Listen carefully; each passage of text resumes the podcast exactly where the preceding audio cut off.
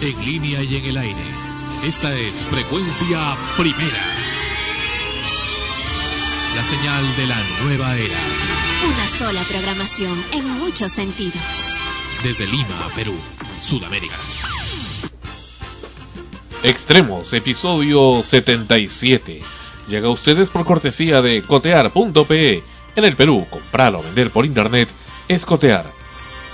Este programa se transmite también en podcast en extremos.frecuenciaprimera.org. Es una realización de Frecuencia Primera, RTVN, perteneciente a Sol, comunicación más allá de los sentidos. Hola, soy Igor Penderecki, presidente de la única comunidad nudista en Lima. Antes no podíamos salir a comprar nada, pero ahora Cotear nos cambió la vida. Podemos comprar y vender por internet. Coteamos nuestra ropa que ya no usamos y pude cotear mi cámara digital que tanto quería.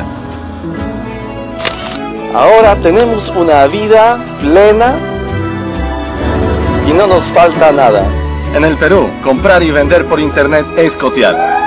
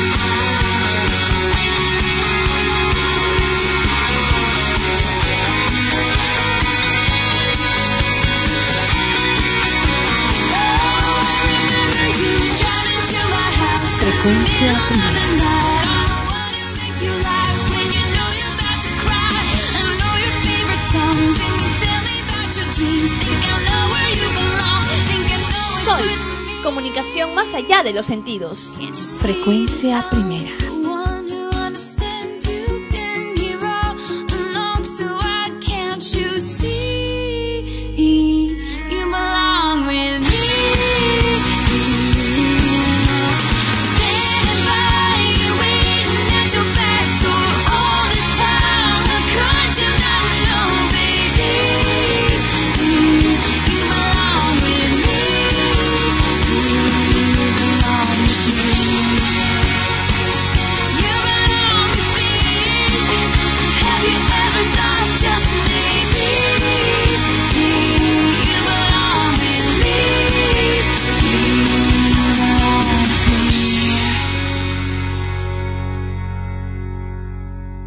You Will Long With Me era la interpretación de Taylor Swift, un tema primaveral empezando el programa.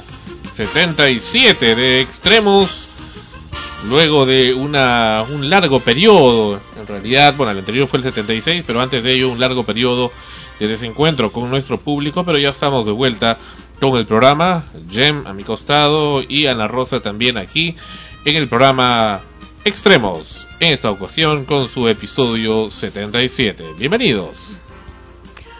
Bienvenidos. Bueno, Ana Rosa está con nosotros.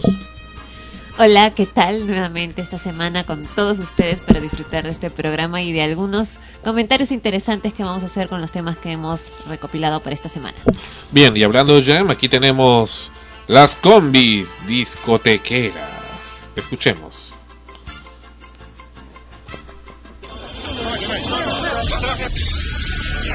8 de la noche, kilómetro 13 y medio de la Tupac Amaru en Comas. La División Territorial Norte 2 de la policía acaba de cerrar el paso a esta combi discotequera completamente atiborrada de escolares. Aquí pueden viajar hasta 15 pasajeros, sin embargo, habían cerca de 30 escolares en su interior. Ni el chofer, el cobrador, ni los escolares sospecharon que su fiesta sobre ruedas terminaría de esta forma.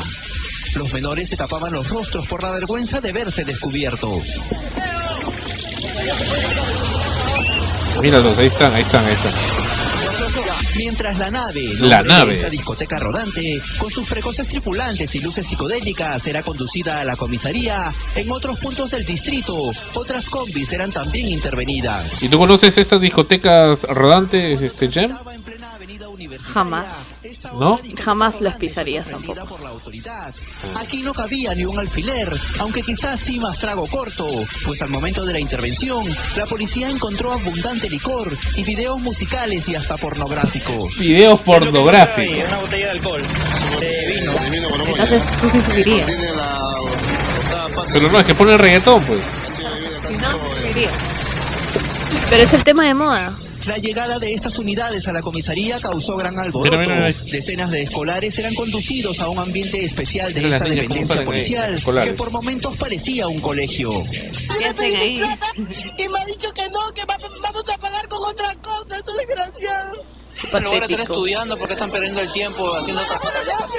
Cállense, que yo tengo mi sello acá en las pruebas que yo estaba en el colegio. Ese carro ha pasado y yo subí pensando que era el collique con ellas dos. ¿Estás estudiando o estás tirando la pera? No, tengo mi El collique con luces discotequeras, luces de color. Bueno, es cierto que hay, combis que vienen así con luces discotequeras. Yo he subido y, y son de ruta.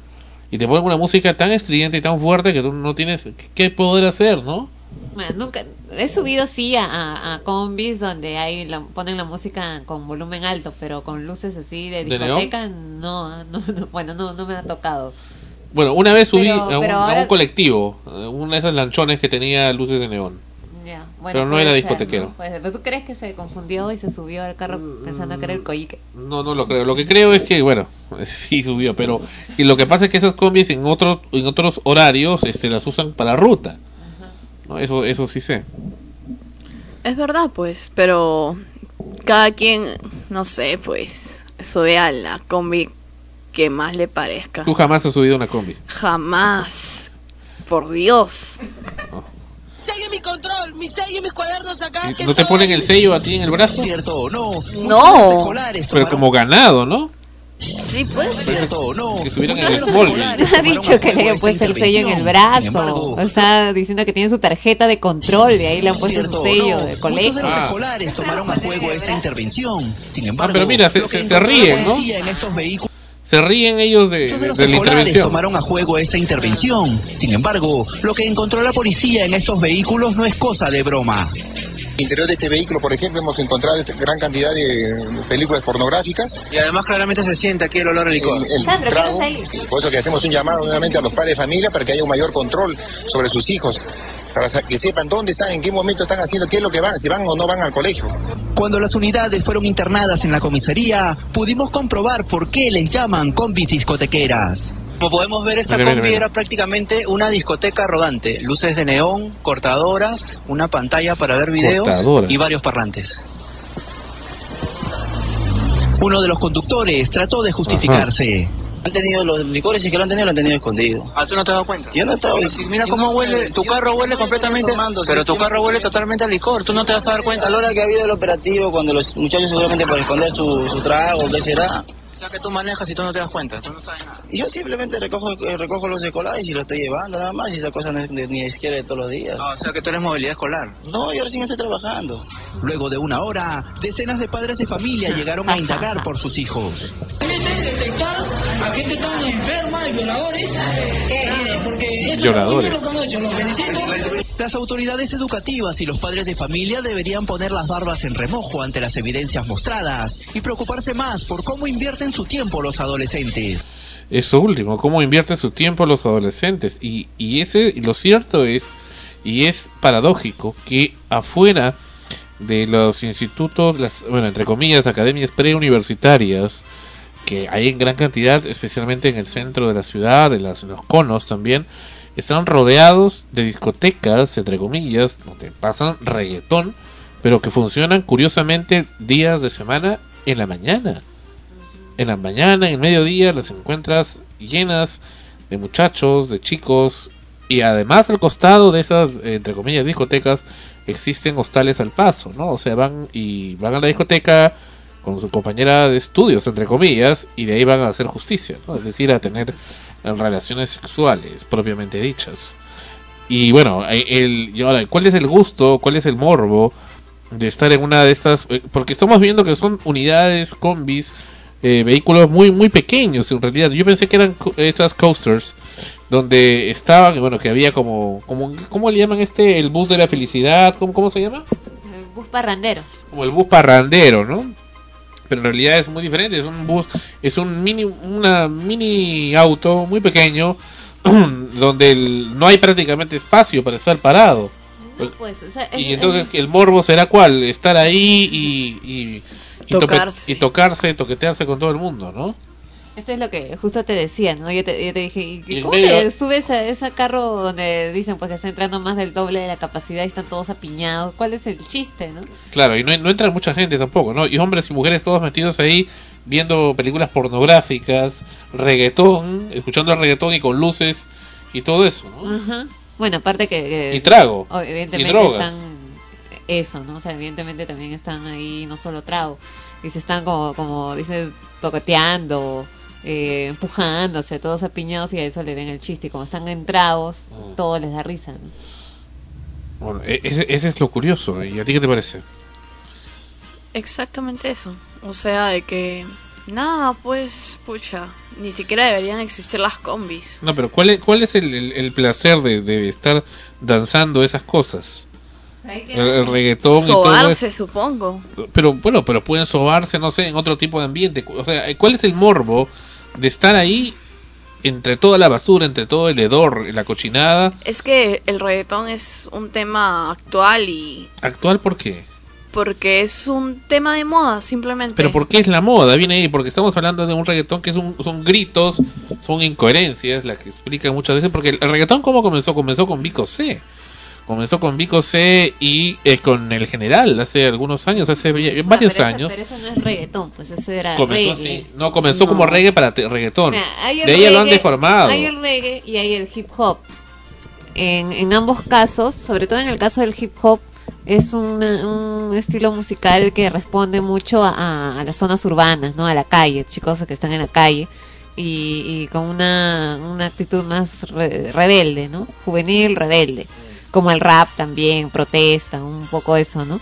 Ya el reggae, eh, eh, no tanto en, en ese sentido de protesta, pero digamos que, se fusionan ambos ritmos, ¿no? ambas tendencias musicales, y surge el, el reggaetón, que es más latino en este caso, ¿no? más, más latino, una mezcla de muchas culturas, y por qué no decirlo, de muchas culturas de jóvenes eh, con cierta con cierta búsqueda de un horizonte porque no la tienen. Eh, padres de familias disfuncionales eh, que, que no, no, no encuentran un, camino claro, ¿no? Porque si tú escuchas bien la, la música, solamente son golpeteos, es una cuestión medio violenta, medio de, de escúchame.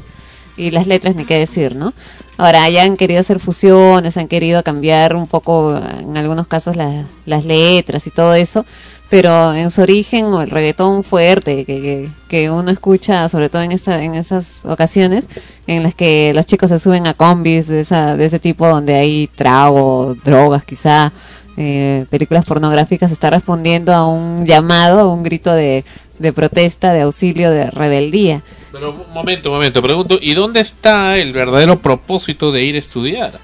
O sea que en realidad lo que pasa es que los estudios no los hacen los profesores suficientemente atractivos y de ahí que vienen pues esas alternativas con las que, las que cogen el Bueno, reggaetón es que- y salen la combi ahí, ¿no? Bueno, es que no es solo eso, ¿no? La pregunta más bien no es dónde está el interés por estudiar o qué hacen los profesores, es dónde están los padres y qué hacen ellos con sus hijos. Pero ¿qué opción le dan los padres? Ninguna. Por eso, pues, la pregunta está en ellos, ¿no? ¿Qué es lo que están haciendo los padres con sus hijos? Justo ahora, ya van varias veces que, que escucho de diferentes temas, que no solamente con, con estos casos de, de, las combis parranderas, sino de otros temas del Internet, que si se vuelven o no adictos al Internet, o que si no son secuestrados por, por este medio, todas las cosas que están ocurriendo últimamente, asesinatos, secuestros, desapariciones de jóvenes, de adolescentes en donde todo al final gira, siempre termina eh, buscando con la clásica pregunta, ¿dónde estaban los padres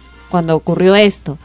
Porque si una chica desaparece eh, secuestrada porque estuvo en una discoteca en, día de semana, eh, la- en la madrugada, y es una adolescente y es menor de edad, te preguntas ¿y qué, hacía ahí, dónde estuvieron sus padres que le dejaron estar en ese sitio, ¿no? O cómo es que se salió, se escapó, qué fue, ¿no? Y los padres eh, brillan por su ausencia. Y precisamente una de la- las cosas que, que me pareció, me llamó mucho la atención, fue de que si bien ah, hace años se hablaba mucho pues de, de la independencia de la de la independencia femenina en cuanto a lo laboral, que tenía que salir a trabajar, igualdad de derechos, igual que los hombres y todo lo demás, que no está mal, que, que es obvio, que, que, que es justo también. Ahora se está más bien volviendo o tratando de, de regresar a lo que era antes, porque por ejemplo, no Un- uno de los especialistas que estaba que, había escuchado que estaban hablando acerca de los beneficios de la tecnología actual, hablaba de que una de las cosas que había cambiado o mejorado en su vida con la tecnología, eh, al margen de la tecnología, era el hecho de que él trabajaba y su esposa no.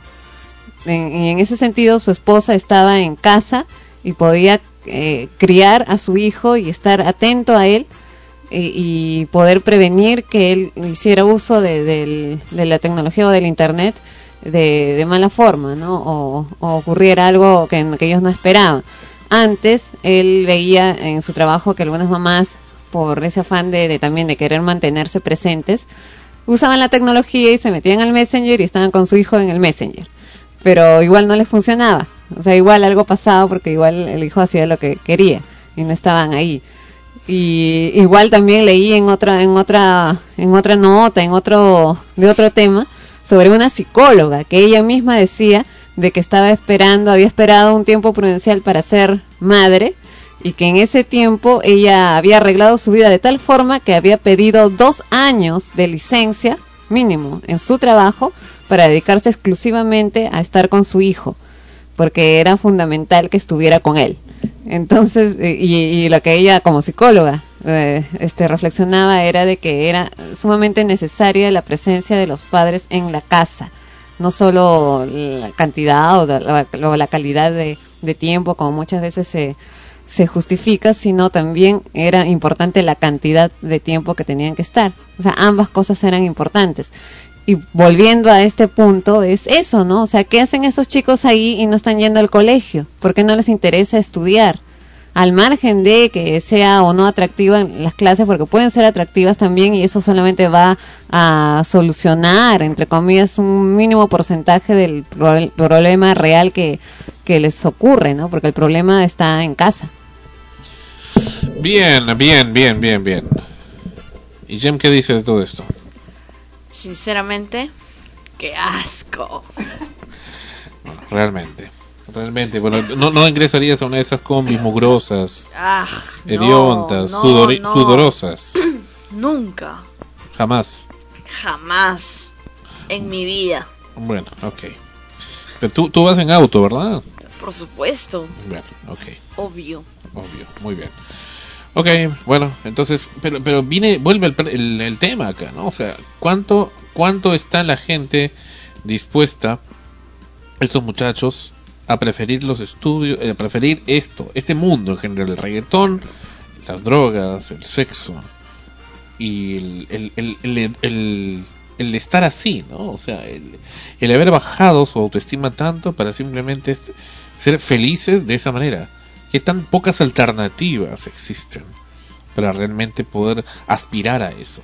Que tampoco uno puede quererse para simplemente terminar idolatrando al reggaetón y a todo lo que implica esto. O sea, e- eso es, eso es lo más, lo más patético, ¿no? Eso es lo más, lo más preocupante.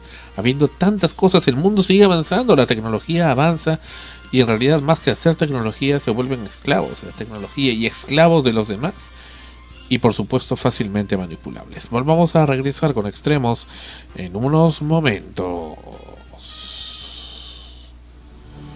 Escuchamos a continuación a Lucía Méndez con Un alma en pena.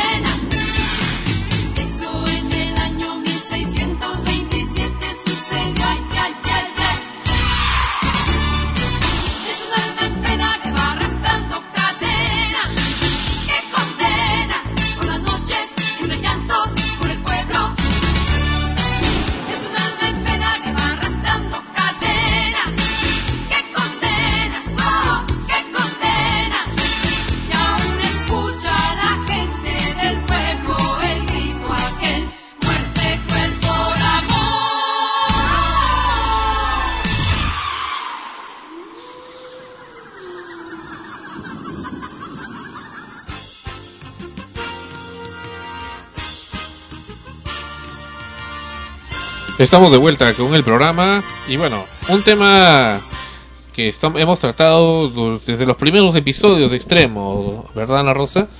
Que es el de los ruidos molestos. Así es, y precisamente eh, lo bueno es que estamos notando que en estos últimos días eh, se están presentando casos mucho más evidentes donde ya se están comenzando a aplicar o se pretende aplicar sanciones al respecto de, de un tema que hemos estado hablando muchas veces, ¿no? Porque siempre cuando se ha hablado de ruidos molestos, eh, en general eh, la, política era sancionar a los, los claxons o los ruidos de fiestas, lo cual ya es bastante común desde hace años, pero nadie estaba prestando atención al verdadero ruido permanente que, que, que, que está en la ciudad de Lima, y no solo en Lima, sino ya hemos visto pues en Trujillo, Chiclayo, en otros sitios donde hemos ido, que son las alarmas de los carros. Bueno, acá vemos esta noticia es que nos sorprende. Iquitos. Miren, hasta Iquitos. Iquitos, ¿cómo llegan los carros hasta Iquitos? Llegan por, por barco. No, es que está aislado en la selva.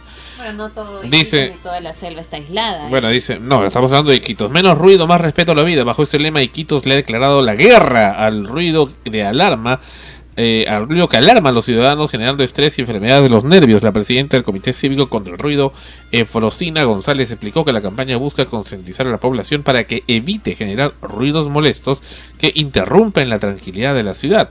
Dios mío, hasta en ese sitio hay alarmas, por Dios. Entre las 6.30 y 10 de la mañana los ruidos superan los 70 decibeles permitidos por la Organización Mundial de la Salud. Pero hay más. Acá en la ciudad de Lima, eh, la municipalidad de Jesús María dice que podrían multar hasta con 3.500 soles. Autos cuyas alarmas suenen por más de 5 minutos serán retirados de la calle. Pero, ¿qué, qué o sea, ¿cuál, ¿cuál es la pretensión acá? ¿Que la alarma siga sonando cada cinco minutos? O sea, es cuestión de también de precisar. A través de una ordenanza publicada recientemente en el peruano, la Municipalidad de Jesús María estableció multas para quienes produzcan ruidos molestos en el distrito por el uso indebido del claxon y la carencia de acondicionamiento acústico en locales públicos y falta de control de las alarmas de seguridad de vehículos e inmuebles privados. ¡Qué bueno! Por fin. Por fin, según la norma, aquel conductor que toque el claxon para llamar pasajeros o apurar el tránsito tendrá que pagar una multa de 350 soles. En tanto, realizar actividades sociales en salones de baile, discotecas, pubs, restaurantes, chifas, pollerías y otros locales públicos que carezcan de acondicionamiento acústico merecerán la imposición de, de una multa de 3.500 soles. Y así va avanzando y dice cuidado con las alarmas. En la ordenanza también se establecen sanciones para aquellos propietarios de vehículos o inmuebles cuyas alarmas suenen por más de 5 minutos de forma continua e intermitente. Si el ruido se produce entre las 7 y las 10 de la mañana, la multa será de 175 soles.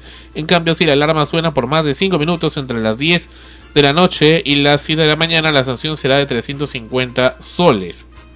A cualquier hora del día, la municipalidad retirará de la vía pública el vehículo cuya alarma moleste al vecindario. Pero, eh, y, y aquí vamos a hablar también con La Punta, el distrito de La Punta, un distrito culto, que por fin se ha puesto realmente las pilas en el particular. Y hablamos de eso porque acá en Extremos hemos demostrado cómo en varios distritos, acá en San Borja, hasta en video, cómo realmente no les interesa el tema de las alarmas, es un ruido cotidiano, hasta defienden el tema de los ruidos molestos, como el caso también de Barranco, que el mismo señor alcalde Mesarina, quien hasta ahora le da miedo en, eh, ser entrevistado por la gente de extremos de frecuencia primera, se- eh, es el principal promotor de los ruidos molestos con su propio vehículo. Eso ya lo hemos demostrado, o sea, y su gente como el hombrecito este, ¿cómo te acuerdas que se llamaba este hombre, el de la policía municipal? Eh, no recuerdo. No recuerdas. Bueno, este hombre, eh, de jefe de la policía municipal de Barranco, que todavía trabaja ahí, este, este hombrecillo, que dice, este ruido no es ruido. ¿Lo recuerdas? Esa frase ya quedó. La, la frase, bueno, ahorita vamos a averiguarnos el nombre de este, de este señor. Pero bueno, mientras tanto, nos alegró mucho y nos alegra mucho que la municipalidad de La Punta, Callao, por fin eh, esté tomando la punta y la posta en este particular. Dice, la municipalidad de La Punta regula desde el domingo los ruidos molestos en el distrito. Uno de ellos se sancionará con el 5% de la UIT, 71 soles, irá para los dueños de vehículos cuyas alarmas suenen por más de 5 minutos activándose constantemente. Otra vez ponen el tema de los 5 minutos. Bueno, y acá hay una serie de encuestas, esto estamos hablando del diario El Comercio, que hablan también sobre el particular. Precisamente sobre esta interesante iniciativa que consideramos incompleta, pero bueno, al menos este del, del lobo un pelo. Estamos con el señor Alberto Jara, él es gerente de medio ambiente de la municipalidad de La Punta, Callao. Bienvenido, eh, señor Jara, a Extremos en Frecuencia Primera. Hola, eh, muchas gracias. ¿Qué tal? Eh, señor Jara, cuéntanos cómo nace esta iniciativa que ustedes tan eh, acertadamente han impuesto ahora en el distrito de La Punta, Callao. Bueno, en realidad nosotros el tema de los ruidos eh, lo, ve- lo venimos viendo ya desde hace mucho tiempo atrás, haciendo algunos estudios previos eh, en el distrito. Lo que pasa es que, como comprenderás, nuestro distrito no tiene zonas industriales ni tampoco zonas netamente comerciales. Más que todo tenemos, eh, somos zona urbana, ¿no? Y, y ni siquiera tenemos una zona este, considerada netamente de protección especial tampoco. Entonces, nosotros lo que estamos viendo más que todo son los- lo- las fiestas que se realizan en los clubes y las alarmas de los vehículos, que algunos vecinos las tienen muy sensibles y que a altas horas de la madrugada, por ejemplo, se activan y, y perturban el descanso ¿no? de los demás. Ahora, ¿qué sentido tiene poner una alarma de vehículo cuando ésta no va a cumplir realmente la función que amerita? Es decir, prevenir un robo. Claro, sobre todo eh, en, en nuestro distrito, el tema de seguridad, gracias a Dios, está bastante bien llevado. Solamente tenemos una sola avenida de entrada y una sola avenida de salida, lo que nos permite en realidad poder este, tener un control bien eficiente con el tema este de los robos. Entonces, en realidad acá en el distrito no se necesitaría tener las alarmas de los vehículos act- activadas. Eh, de repente cuando se van a una zona más peligrosa, no podría, podría darse el caso, pero no, no, no merita acá, ¿no? Pero, pero eh, repito la, la, la consulta, eh, señor eh, Alberto Jara.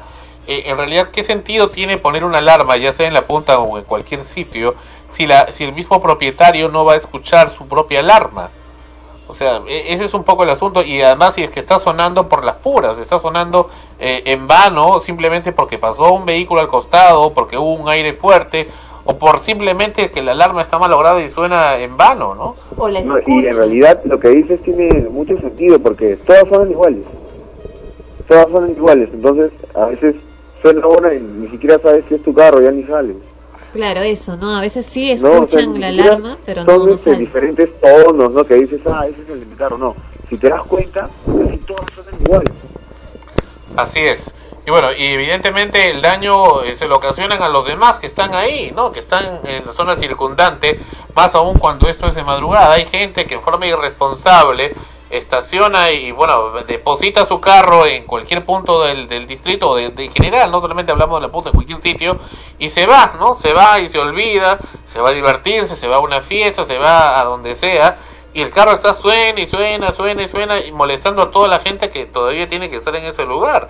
Yo mismo eh, le comentaba a usted por, por interno el día 29 de junio tuve ocasión de ir ahí a las cevicherías que están ahí en la punta y bueno, tuve el, el- eh, me, tomé el trabajo de buscar, de tratar de buscar una cevichería que esté un poco metida, donde no haya vehículos afuera, ¿no? Pero este, aún con todo había este, este bendito ruido de gente que viene, mayormente 4x4 vienen y estacionan y los vehículos comienzan a sonar.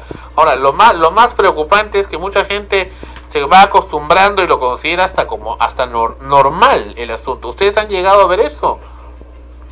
Pero en realidad, sí, también, pero como que acá en el distrito la gente no, no es tan tolerante, ¿ya? O sea, acá sí nos molesta, te van a llamar y llamar y decir, ya pues, hagan algo, por favor, ¿no? Es este, un poco, no, no, no es que de repente en otros distritos un poco más populosos, donde se puede cuadrar cualquier carro en realidad en la puerta de tu edificio, ¿no? o por el mismo tema de que hay mayor comercio, todo esto, la afluencia de vehículos es mayor, la gente ya este, se, se logra acostumbrar a, a- a los ruidos así de ese tipo, ¿no? Ahora, Pero- señor, Jan- señor Jara, ¿por qué dejarle cinco minutos que esté sonando? Bueno, en realidad, eh, todas formas perfectibles, ¿no? Nosotros eh, ahí de repente hemos sido un poco tolerantes, porque cinco minutos es bastante tiempo, pero también pensábamos mientras que se nos pasa la voz, no llega el, policía municipal, eh, realiza su, su labor y, y ahí ya este, tenemos que poner la multa. Más que todo, lo que, soy sincero, lo que realmente queremos nosotros es apelar a, a, que la gente tenga conciencia y que realmente apaguen ¿no? sus, sus alarmas. Es- Eso es lo que nosotros Eh, Eso es lo importante, o sea, no tiene que haber una norma, es simplemente la conciencia de cada quien y el respeto que Así debe es. existir entre la convivencia de tres- entre seres humanos, ¿no? Así Ahora, es, este, no, no siempre las alarmas que suenan ahí en este distrito tan bonito de La Punta son de gente que vive ahí, ¿no? Son gente que simplemente va por los atractivos, por el malecón, no sé, porque quiere tomar aire o quiere comerse algo por ahí. Y, y bueno, y, pero va con el bendito vehículo y el vehículo comienza a sonar de esta manera, incomodando a todos los que los que están por ahí, los que están como transeúntes o los que viven ahí, ¿no? E- ese, es, ese es el asunto. Usted me comentó que había visto también esta película que aquí hemos comentado mucho en el programa llamada Noise, Ah, sí, sí, le he visto, claro que sí. Ujú. Donde habla precisamente de esto, de los efectos de la, del ruido este. Claro, de- el, de el las nivel de estrés al que te puede llegar, ¿no? Es, estar este, expuesto a, a este tipo de ruidos. Ahora, esos cinco minutos que ustedes están hablando, que, que dan, son cinco minutos parti- partiendo desde cuándo? Desde el momento en que la persona hace la denuncia, desde el momento que llega el inspector, ¿desde qué momento es?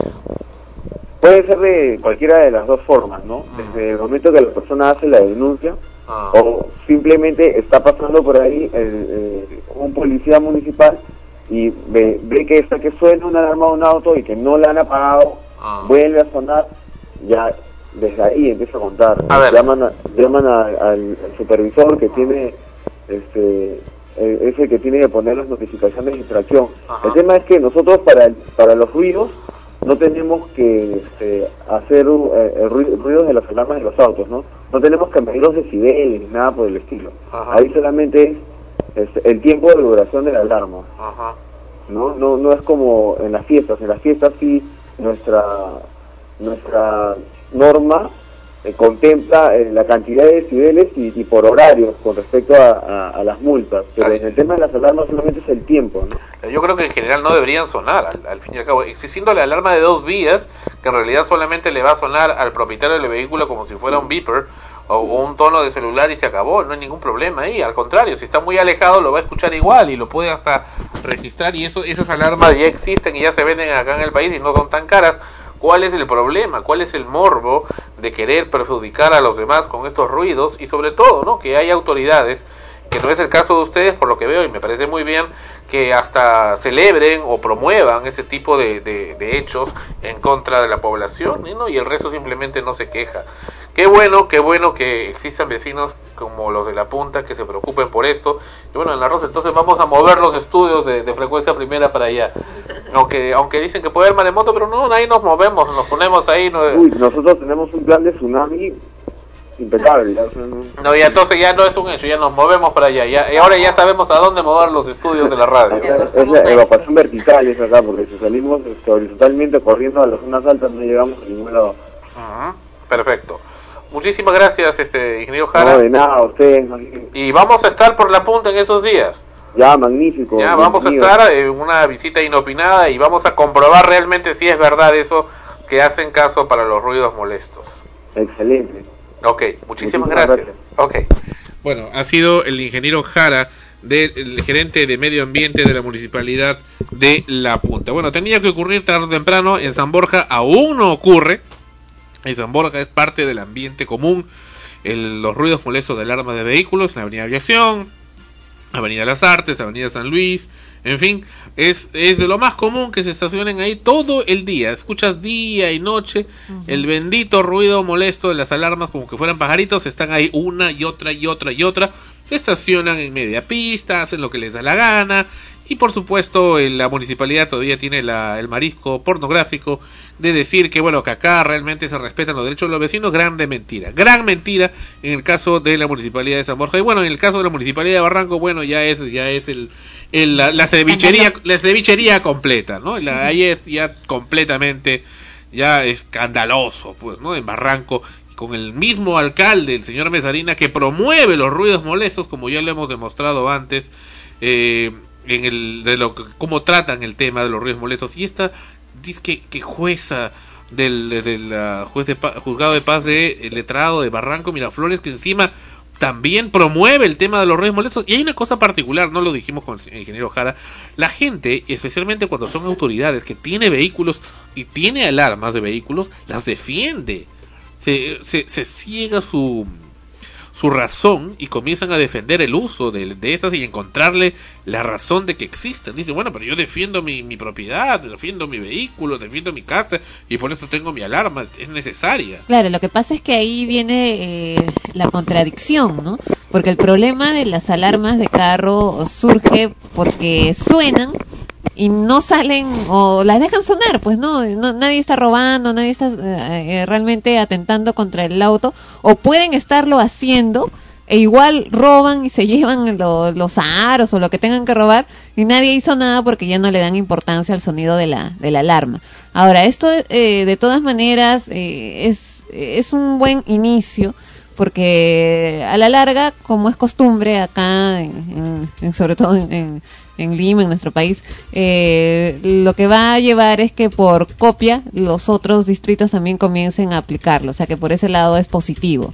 Pero eh, por lo que decías también de que por qué esperar los cinco minutos, en fin, de todas maneras también hay algo positivo, ¿no? De alguna u otra forma se tenía que comenzar, porque si se comienza a aplicar realmente esa sanción, la- los propietarios de los autos van a tener mucho más cuidado, más atención, ni bien suene el, el- el auto de apagarlo y si no van a estar ahí de, de preocuparse por calibrar realmente sus, sus carros, ¿no? Las alarmas para que no suenen de esta forma y a la larga poco a poco va a llegar el momento en que, que quizás ya no coloquen la alarma o coloquen otro dispositivo como el que tú dices de las dos vías para que no suene y no correr el riesgo de que les caiga una multa. O si no nos vamos ya al vandalismo, pues, ¿no? Es lo que es lo que a lo que están presionando, ¿no? No, pero si es Le que tiras esto un piedrón, le rompes la luna al carro, ¿no? y sigue sonando y no sale hasta que después de dos horas. Aprende, aprende, pues aprende a no, pero, pero no. Claro, pero ¿para ¿por qué llegar a ello? Claro. ¿para qué llegar a ello? Por eso te digo, esto ya es un buen comienzo, porque si se comienza a aplicar realmente, realmente esta sanción, lo- los propietarios de los autos van a comenzar también a generarse a sí mismos el temor de que les caiga una multa y poco a poco va a llevar a que realmente se preocupen por calibrar su- sus alarmas y estas no suenen sin razón eh, sino porque realmente este, o sea, cumplen su verdadero cometido, ¿no? Si se dan cuenta que no sirve tenerlas porque no cumplen el cometido, pueden recurrir a otra alternativa, van a salir otras alternativas seguro y podrán, podrán finalmente este, este tipo de ruidos desaparecer poco a poco del, de, de la ciudad. Ahora, es cierto, eh, en el caso de La Punta, en el caso de Iquitos, precisamente como se caracterizan por ser zonas en las cuales eh, había mucha tranquilidad, ¿no? Junto al mar, en, en la selva, pues junto a la naturaleza, y de pronto aparecen estos autos con sus alarmas, evidentemente a ellos les choca más. En aviación, acá en San Borja, sabemos que aparte de- del, mismo ruido de las alarmas está el ruido constante de la misma avenida, que hay mucha bulla, y es por eso probablemente que algunas personas se mal acostumbran a escuchar esas alarmas como parte de toda la jungla sonora de autos, ¿no? Pero que igual les causa un daño irreversible, porque es un daño irreversible el que causa a la salud, sobre todo si se, si se trata de una cuestión neurológica, ya la mayoría sabe que esto conlleva luego a, a una enfermedad o varias enfermedades realmente muy, muy difíciles de curar. Exactamente, pero fíjate cómo están recién y ahora curiosamente la Municipalidad de Punta se copia de la resolución previamente dada por la Municipalidad de Jesús María del tema de los cinco minutos. Nos están agarrando la moda y ahora como el, el hombrecito este, el alcalde de Barranco, dice que es el alcalde de la familia, de su familia. Por cierto, maravilloso su chifa, siempre lo vamos a, a alabar. El mejor chifa del, del Perú. Uno, el mejor chifa del Perú, ya, el chunyo más rico del mundo. Ya, Eso sí, comida china maravillosa. Sin embargo, si hablamos de su gestión, ya ese es otro tema. Bueno, yo no creo que sea para tanto. Yo nunca he escuchado esos, ru- esos ruidos que ustedes dicen. ¿Así? ¿Nunca? Nunca. ¿Nunca has escuchado? Nunca. ¿Cómo que no? ¿Estás sorda qué? Nada, yo normal, voy a varios sitios y no sé dónde hay eso que ustedes dicen. En todo caso, no sé, pucha, que se pongan tapones pues la gente para que no los moleste. Vamos a ponerte un tapón mejor para que te calles. Regresamos con extremos. Esto es frecuencia primera. I don't wanna live without you. No quiero vivir sin ti. En versión bossa nova. Es un tema interpretado anteriormente por el grupo Chicago. En Extremos, episodio 77. Regresamos.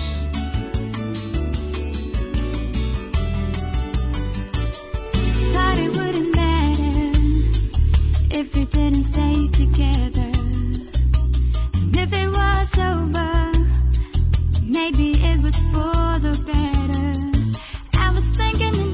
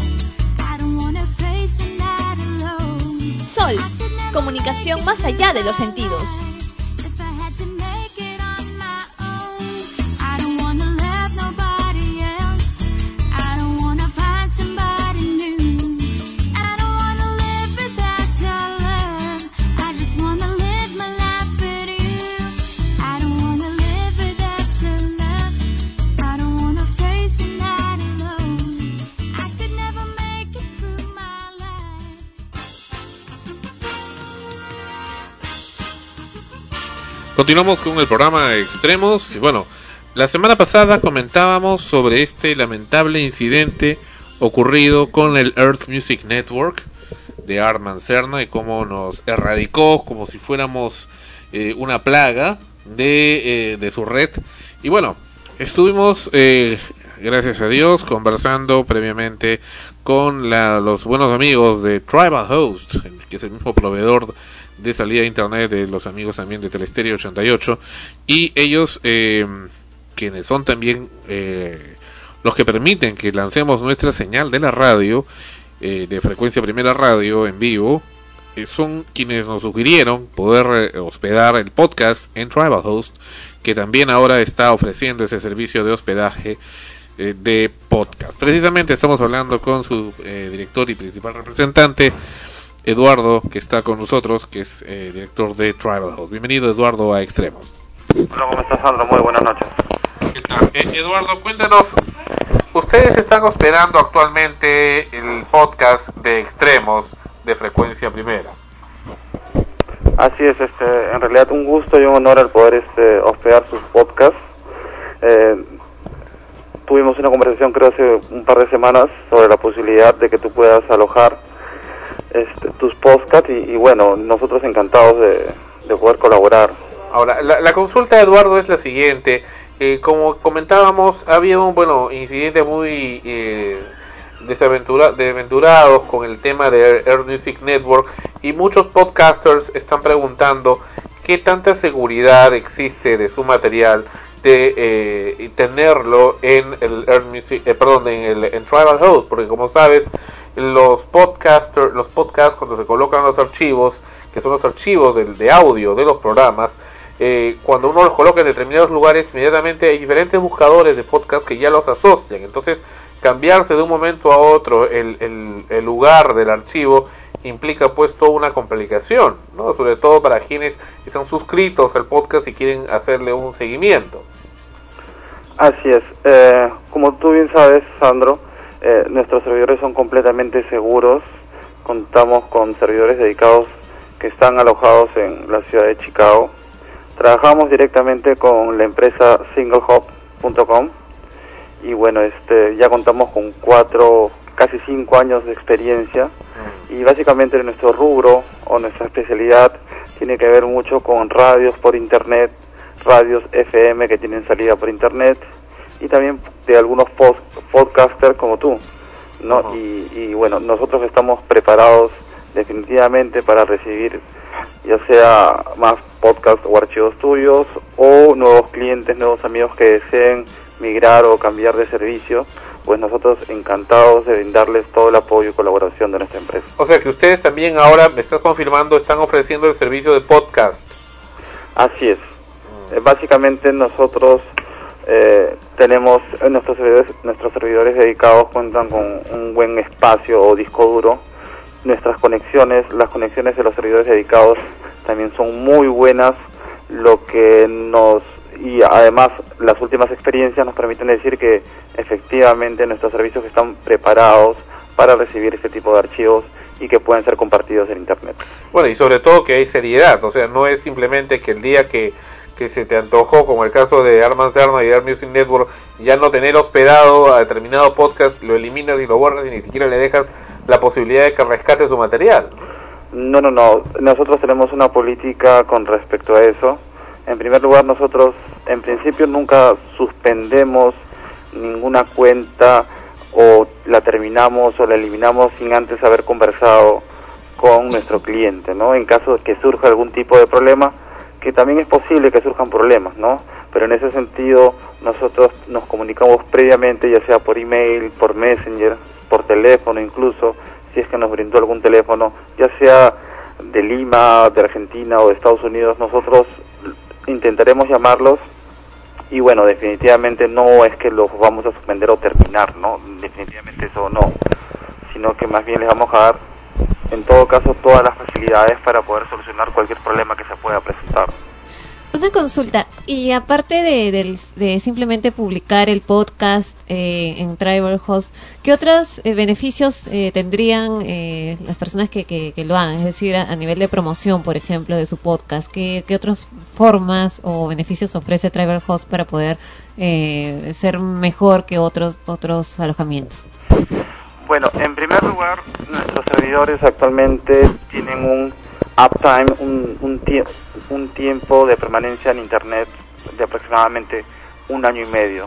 Desde que, nos, desde que nosotros también migramos a otro proveedor buscando justamente brindar mejores servicios, pues nos ha ido genial con SingleHop.com y bueno, este, como te decía hace segundos atrás, eh, no hemos tenido en 15, 16 meses absolutamente ningún tipo de caída. Tenemos el 100% del servidor este, funcionando y en meses anteriores nuestro promedio más o menos es de, de 99% a 98% de uptime. Considerando que es audio, ¿no? Que es Eh, en realidad audio, eh, servicio de alojamiento web y todo eso, ¿no? Nuestros servidores han estado arriba por bastantes meses. Ustedes saben que siempre, bueno, para las personas que conocen esto y, y que y, y preguntan a veces cuál es tu uptime o cuál es el tiempo promedio que tus servidores tienen sin reiniciarse.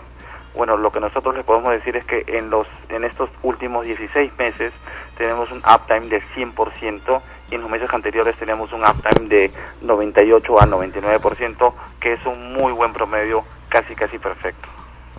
Excelente. Dime, ¿a- ¿cómo está ahora? ¿Qué oferta tienes para los podcasters? Bueno, este es un servicio nuevo que estamos brindando a propósito de, de la consulta que, que me hiciste semanas atrás. Porque No, ahora hay, varios podcasters del Learn Music Network que se han enterado de este problema del que ha ocurrido y bueno, ya no tienen mucha seguridad de seguir manteniendo su podcast ahí.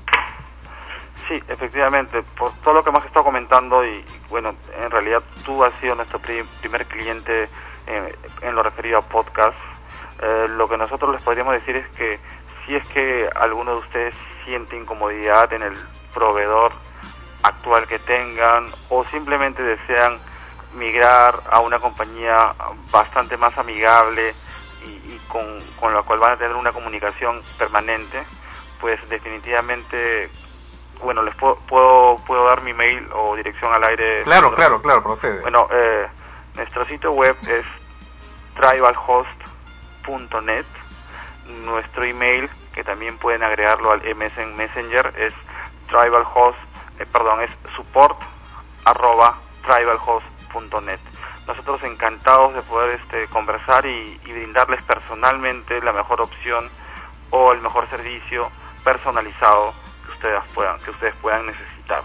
En realidad no tenemos ningún plan fijo, más bien nosotros nos adecuamos a las necesidades que ustedes puedan tener y claro, con unos muy buenos precios. Excelente. Muchísimas gracias Eduardo y el público ya estará en todo caso en contacto contigo en forma directa. Gracias Jesús Sandro por la entrevista y bueno, éxitos y que todo siga yendo bien. Muchas gracias. Bueno, esta es la segunda vez que Eduardo nos salva porque la, la anterior vez fue con Live 365, que también hizo un cambio de política en el tema de los derechos de autor de allá en los Estados Unidos, bueno, que implicó para acá también, que implica un doble pago, pero en fin. Y ahora con el tema del Earth Music Network.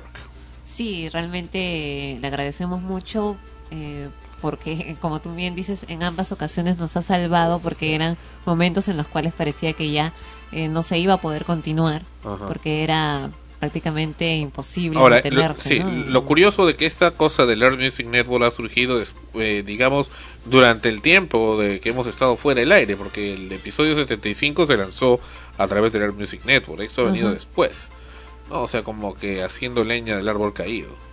Claro, pero bueno, Algo bastante ¿no? cruel, ¿no? Pero- está- estaba ahí, o sea, por algo, por algo pasan las cosas. Probablemente si no hubiera ocurrido esto, no hubiéramos sabido que teníamos una posibilidad de, de alojar el podcast en, un- en otro lugar con mayores beneficios. Bueno, y, ahora están en varios directores. Mira, vamos a entrar acá al. Este es la- el, el podcast, la nueva página de podcast que está ya en el mismo servidor de frecuencia primera. Y bueno, los audios están precisamente en Tribal Host. En este podcast y en, en la web de frecuencia primera, propiamente dicho, ahora tenemos una serie de cosas de artilugios muy interesantes que le llaman widgets. Eh, estos widgets, por ejemplo, que vamos a analizar en este momento la web de frecuencia primera para que nuestro público entienda precisamente estos importantes pasos que estamos dando precisamente en esta nueva etapa de frecuencia primera, porque precisamente se abre una nueva etapa en frecuencia primera a partir de todas estas cosas nuevas que vienen ocurriendo. Este es el podcast de extremos en estos momentos y tiene ahora encuestas a la mano derecha.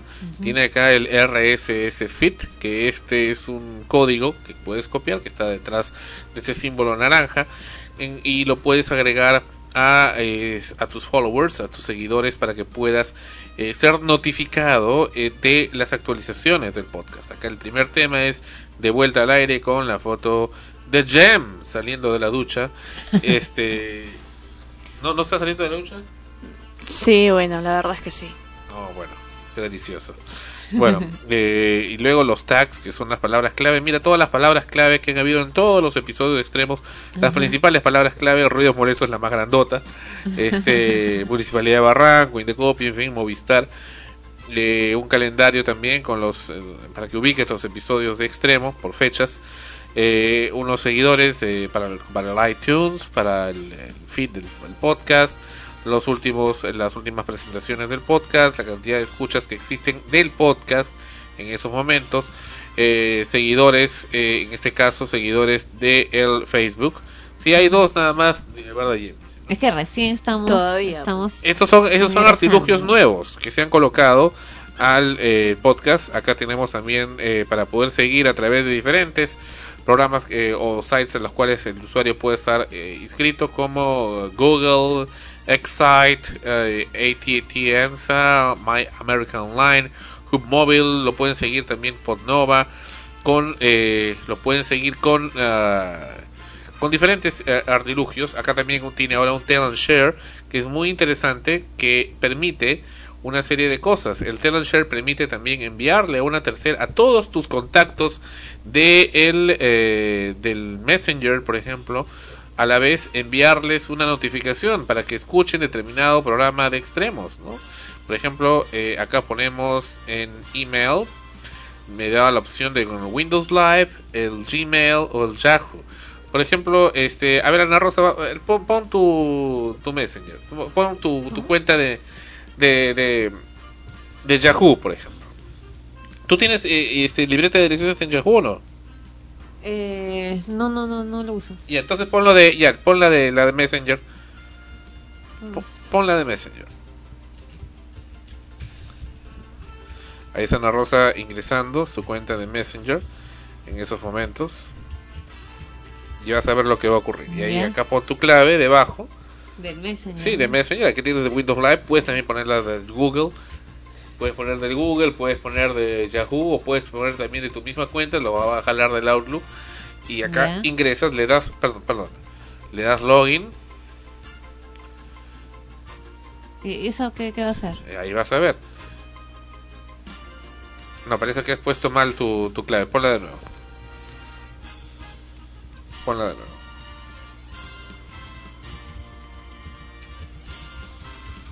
Ya, vamos a intentar nuevamente. No, no, no te deja. Qué raro. Bueno, eh, lo que te permite esto es que inmediatamente jala todos tus contactos de el, del que tienes en el Messenger o todos los contactos que tienes en tu correo, todo, a todos, y dice, deseas enviarle a todos estos una notificación sobre el programa. Y automáticamente el Telefriend se encarga de enviarle a todos, a todos de frente, inclusive periódicamente, a todos desde tu correo. ¿No? Este, y lo puedes agregar también para Facebook, para MySpace, para Twitter, para Friend, eh, Friend, FriendFeed, etcétera. Ujú. O sea, tiene todo esto, es bien completo, bien completo este sistema que eh, existe en este momento. Me parece que es por el tema del Chrome. El- con, hay a veces problemas con el Chrome que no permite hacer esto, pero vamos a, a- a verlo en estos momentos nuevamente para eh, la confirmación correspondiente. Mientras tanto vemos la web de frecuencia primera RTVN que también ha cambiado. Aquí presenta eh, además también eh, más aplicativos. Acá tenemos un aplicativo también para saber el tipo de cambio. Pones el tipo de cambio de una moneda a otra. Tiene cerca de eh, más de 100 eh, tipos de cambio, inclusive el nuevo sol, la hora, bueno, la hora ya estaba, y el Twitter. Frecuencia primera ya está en Twitter desde la semana anterior. Y quienes quieran hacer comentarios de frecuencia también van a poderlo hacer allí. Hay comentarios ya de la gente de Estudio 92 en el Twitter de Frecuencia Primera. Bueno, continuamos. Ahora teníamos hace un momento el... ¿Qué, qué, qué pasa, Jem? Está excitada, nerviosa, no sé qué pasa. No puedo creer que Estudio 92 nos haya comentado. Ya, por favor. no he leído la historia. Pues, no, pero al revés, ¿no? Debería ser, no, no puedo creer que Frecuencia haya comentado en Estudio 92. Más bien, nosotros le hacemos el favor a ellos. No, al revés. Bueno, ahora sí, veamos esto. Bueno, no sé qué, qué no, problema no, acá. Como que no pueden ver, ¿no? No se escucha. ¿Ah? Como que no pueden ver. Así es, bueno, tiene todas estos, estos, eh, estas ventajas en este momento en la página web de Frecuencia Primera. Bueno, esas son las novedades para los escuchas y así hay muchas más. Hablábamos del Facebook, efectivamente hay dos, pero porque está recién. Pero acá también, si usted desea agregarnos a su Facebook, también lo puede hacer. Síguenos en Facebook y va a poder hacerlo. Pero O sea, yo también estoy agregada al Facebook porque no, no, no, lo agregas acá, pues síguenos en Facebook y vas a agregarlo acá. Pero ya estoy agregada. ¿Cómo? Ya estoy No, agregada. agrégalo acá. Si quieres agrégalo acá, pon síguenos en Facebook. Y se, te vas a agregar en este momento. Esa es la, la, la forma Ah, de hacerlo. Así es. Bueno, esas son las novedades para el para extremos, para que ustedes nos tengan siempre presentes en sus respectivas páginas y en sus respectivos correos electrónicos y en sus sistemas sociales, en sus messengers o en donde fuera, siempre van a tener ahí al programa Extremos y a frecuencia primera RTVN. Volvemos, volvemos con Extremos. Entre el cielo y el suelo hay algo con tendencia a quedarse calvo tanto recordar. Y ese algo que soy yo mismo es un cuadro de bifrontismo que solo da una faz. La cara vista es un anuncio de signa. La cara oculta es la resulta de mi idea genial de echarte. Me cuesta tanto olvidarte. Me cuesta tanto olvidarte. Me cuesta tanto Frecuencia olvidar quince mil encantos es mucha sensatez.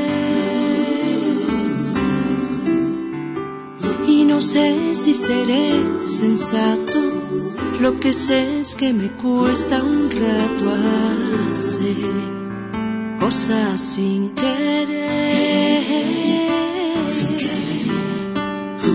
Y aunque fui yo quien decidió que ya no más, y no me canse de jurarte que no habrá segunda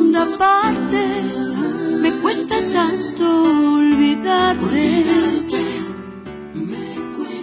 Frecuencia primera.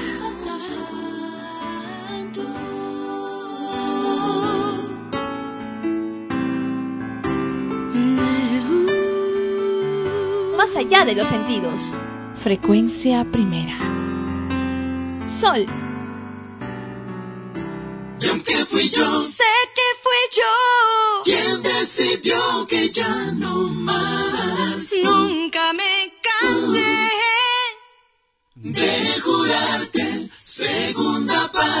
Amor, me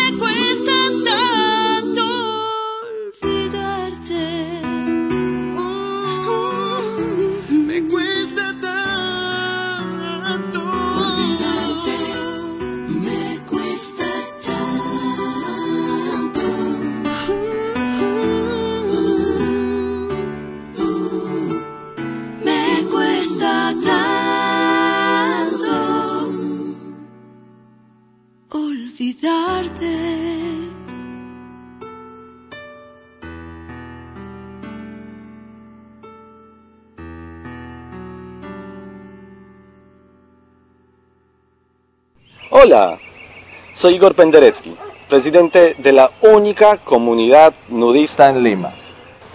Antes no podíamos salir a comprar nada, pero ahora cotear nos cambió la vida. Podemos comprar y vender por internet. Coteamos nuestra ropa que ya no usamos y pude cotear mi cámara digital que tanto quería. Ahora tenemos una vida plena y no nos falta nada. En el Perú, comprar y vender por internet es cotear.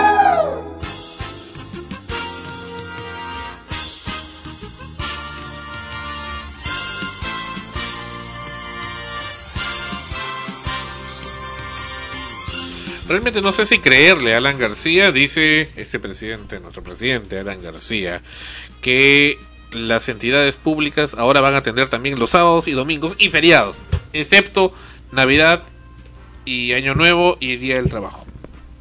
Van a atender los sábados y domingos y feriados. Así es. ¿Ya? O sea, por ejemplo, el Banco de la Nación. Pero me suena más Público. a, así es, me suena más a pose, porque y- y dice ahora esto, pero también está con el tema de los feriados feriados largos y toda esa esa atorrantada. ¿Y a ti te gustan los feriados largos? Por supuesto. ¿Y a dónde vas? A Máncora, por ahí. Bueno, ¿Quién fin. como ella? ¿Quién como ella? Quien le paga muy bien en frecuencia primera. No necesita. dice. bueno, ok. Alan García, escuchemos. Podemos hacer más. Ahí está. Yo siempre he confiado en que el ser humano tiene energías inagotables e inconmensurables cuando tiene un objetivo. Por eso me propongo plantear que a partir de la próxima semana, para la administración pública, todos los días sean días hábiles. ¿Por qué?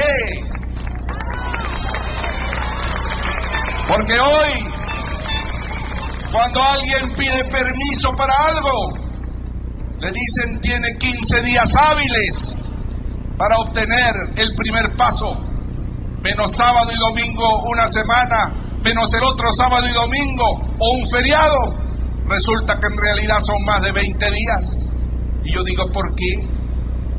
Si nosotros en el Estado municipal, regional o nacional tenemos que servir mañana, tarde y noche al pueblo. Entonces, respetando el descanso del trabajador, pero haciendo turnos para que siempre haya alguien, nosotros nos proponemos establecer que todos, salvo la Navidad, señor obispo, salvo las fiestas patrias, salvo el primero de enero y el primero de mayo, todos los demás sean días hábiles para que el Estado trabaje, para que los plazos se cumplan, que no se repita más eso de que vuelva usted dentro de 15 días hábiles menos sábados, domingos y feriados. No, de ahora en adelante, como he querido mostrarlo en estos tres años y medio, sábado y domingo, mañana y tarde, el presidente está o en su despacho o en alguna parte. Qué bueno, qué bueno si es que es verdad. Pero tengo mis dudas realmente sobre esto. Claro, vamos a ver si se aplica, porque muchas otras promesas se han hecho y al momento de aplicarse surgen un montón de artilugios por los cuales eh, determinados eh, casos no son aplicables. ¿no? Por ejemplo, la, la gran sonada eh, que, que muchos ilusionó ¿no? de los, eh, los empleados que, que están en estas entidades públicas, no, no, no como parte de la planilla, sino simplemente con contrato Sí. que se les iba a, a ingresar ya como parte del- del- de la entidad y hasta ahora no se ha hecho efectivo, ¿no? Porque para algunos casos determinadas entidades son funcionan como empresas privadas, para otros casos como empresas públicas y aún siguen en, en el mismo en la misma situación, ¿no? Y no no se llega a dar, no se llega a Es que cumplir. lanza la, la propuesta, pero no, no dice cómo se va a hacer. Claro, entonces en ese en ese interín surgen un montón de casos apartes, ¿no? Casos, casos, casos en los cuales no es aplicable, no es aplicable al final, ninguno aplica, ¿no? Solamente quienes Pero cómo puedes están mientras que tu primer mientras que tu primer ministro está diciendo que para promover el turismo eh, interno y Feriados esas, largos. y esas estupideces que el feriado largo eh, y, y estás insistiendo cada vez eh, Toledo Toledo ya era una vagancia completa, ¿no? Hacía ya creo semanas semanas de feriado largo completas. A mí me parece estupendo. Estupendo, ¿por qué? Más descanso. Estupidendo. No, estupendo. bueno, ¿descanso de qué? ¿Pero de qué descansas, Dios mío? No sé, me agoto a pensar. Te, te- te- te agotas que tu, tu voz salga cada dos canciones, aun cuando está grabada. Por supuesto. Te da agotamiento mental remoto. Totalmente. Bueno, ya veo. bueno, eh, el, el tema es que si es que eso se da en buena hora, eh, porque fíjate, las entidades públicas, actualmente ministerios, por ejemplo, están atendiendo solamente el horario es hasta las 16 horas, 14, 4 de la tarde, nada más. De ahí ya se van. Y eso que dentro de esta, hasta las 16 horas, dentro de ello está también el momento en que se van a comer.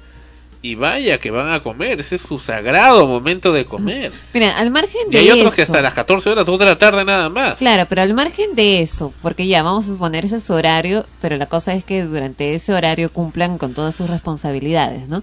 Pero ocurre pues que, que llega a, a estos, estos clásicos feriados, ¿no? Vacaciones, truncas, no sé cómo, cómo les llamarán, y desaparecen, ¿no? O sea, por ejemplo, tú tienes que hacer un trámite y resulta que el trámite demora semanas como mencionó el presidente, eh, días útiles, ¿no? O sea, lo que usualmente te puede demorar una semana, te demora más de una semana en cumplirse porque se tiene que, que, que respetar pues los días que no van, ¿no? ¿Ya? Y, y a la larga se- te das cuenta que se te pasa todo un mes y no llegaste a, realizar tu trámite porque han estado pues de vacaciones o, no encuentras a la persona, no están en, su lugar de trabajo porque está de descanso, en fin. Por ejemplo, ahora que viene fin de año y hay proveedores que dan servicios a estas entidades públicas, si es que estos servicios llegan a fines de noviembre, el gran temor de todos es cómo vamos a hacer para cobrar porque en diciembre se van de vacaciones y no regresan hasta después de enero y todos esos pagos se quedan ahí en el aire, ¿no? Entonces, ¿qué ocurre ahí? Ahí sí, pues es aplicable que trabajen y solamente descansen en la fecha de Navidad y no se vayan desde antes y regresen pues ya cuando es bajada de Reyes, ¿no? Exactamente, que cuando ya llega Navidad, mira, 15 ya están con la... Comienzos de diciembre, ya están con la propuesta que van a hacer su chocolatada, su Claro, y esas chocolatadas, esas eh, celebraciones también son motivo para que no se trabaje ese día. Así es, así es. Y mientras tanto, eh, tu pago o, o tu trámite se queda ahí, en el aire hasta el otro año. Tu pago si es que eres externo, si es que Por eres de eso. ellos. ¿no? Ajá. No, y en el caso de, bueno, claro, si es que eres de ellos, cobran, ¿no? Y en el caso de los que están en servicios eh, no personales, contratados, lamentablemente es como si fueran también externos, o sea, simplemente los dejan ahí. Corren ese riesgo, ¿no? Bueno, vamos, hay que tomarle la palabra al presidente de la República para ver que sea verdad esto. y Porque es que hay tantas propuestas, a veces hasta de moda. Por eso que yo le decía al, al señor Jara de la Municipalidad de La Punta hace un momento si de verdad lo van a hacer, ¿no? O es una moda. Habrá, habrá que ir este, a, esta, a estas cevicherías. Hay una cevichería bien- que cocinan bien rico ahí. Habrá que ir ahí. De lo que sí recuerdo de La Punta, la última vez que he ido ya no lo vi. Que fui en el año 81 a La Punta y cuando he vuelto a La Punta no vi esto, las papasas rellenas. Ah, sé. Eso ya no hay ya. Tendrías que invitarnos, pues. Pero tú nunca puedes. Sí puedo. Es que yo estoy muy ocupada, pues tienes que sacar cita conmigo. Bueno, pero ahí la papasta rellena, una papa rellena, no te miento, del tamaño de un plato completo. Gigante, crocante, Acá la estás llena de carne, deliciosa. Bueno, también existe ahí en la punta, y eso cuando fui todavía vi que afortunadamente existe la deliciosa comida italiana. Me imagino. Ravioles. Lamentablemente yo no pude ir. 77, creo que se Ni llama. siquiera fui invitada. Hemos ido, hace muchos años fuimos Muchos al años, 77, ¿no? Pero al de- 77. ese 29 de junio que mencionas, yo ni me enteré. Pero cuando hemos Imagínate. ido, pero cuando hemos ido, este, ya no había la papasa rellena, que era lo clásico. Esa, esa papa comido Para que rellena, te caiga tan bien como te cayó lo demás. no, ya no existe. Sandro, ¿y con quién fuiste ¿A dónde? a comer esa papasa? Ya regre- a, la papasa con mi primo, este, No, ahora Alfredo último que fue Gaviria. ya no había, dice. Con mi primo Alfredo Gaviria. ¿Y qué- qué será comiste de último? Gaviria? ¿Qué será de, cómo? ¿Y qué comiste ahora último? ¿Qué comí? Claro, pues la última vez que fuiste, que dijiste que no había papasa. No, ya no había papa, ceviche. ¿Pero qué comiste? El 29 de junio. Ceviche, así es. ¿Y qué tal estuvo? ¿Ah? ¿Qué tal estuvo? Rico, más o menos. Ah. ¿No dices que es delicioso? Sí, rico. No, es que no lo puedes comer completo. Censurado. Sin Bueno, comentario. regresamos, ya llega Fonchi, ya llega Fonchi, ya llega Fonchi a nuestro programa, pero también comentamos, oh, sí, cómo nos vamos a dejar pasar el programa, y eso es importante también decir a nuestros amigos, escuchas, hoy, hoy por hoy casi todos, no, todos, muchos, muchos tienen correo electrónico, Es- está bien, bien generalizado el tema del uso del correo electrónico, y consecuentemente estos abusos que se dan y estos engaños para idiotas que existen en el, internet con el tema de el mal uso que le dan a esos mensajes llamados phishing. ¿Tú has escuchado hablar del phishing?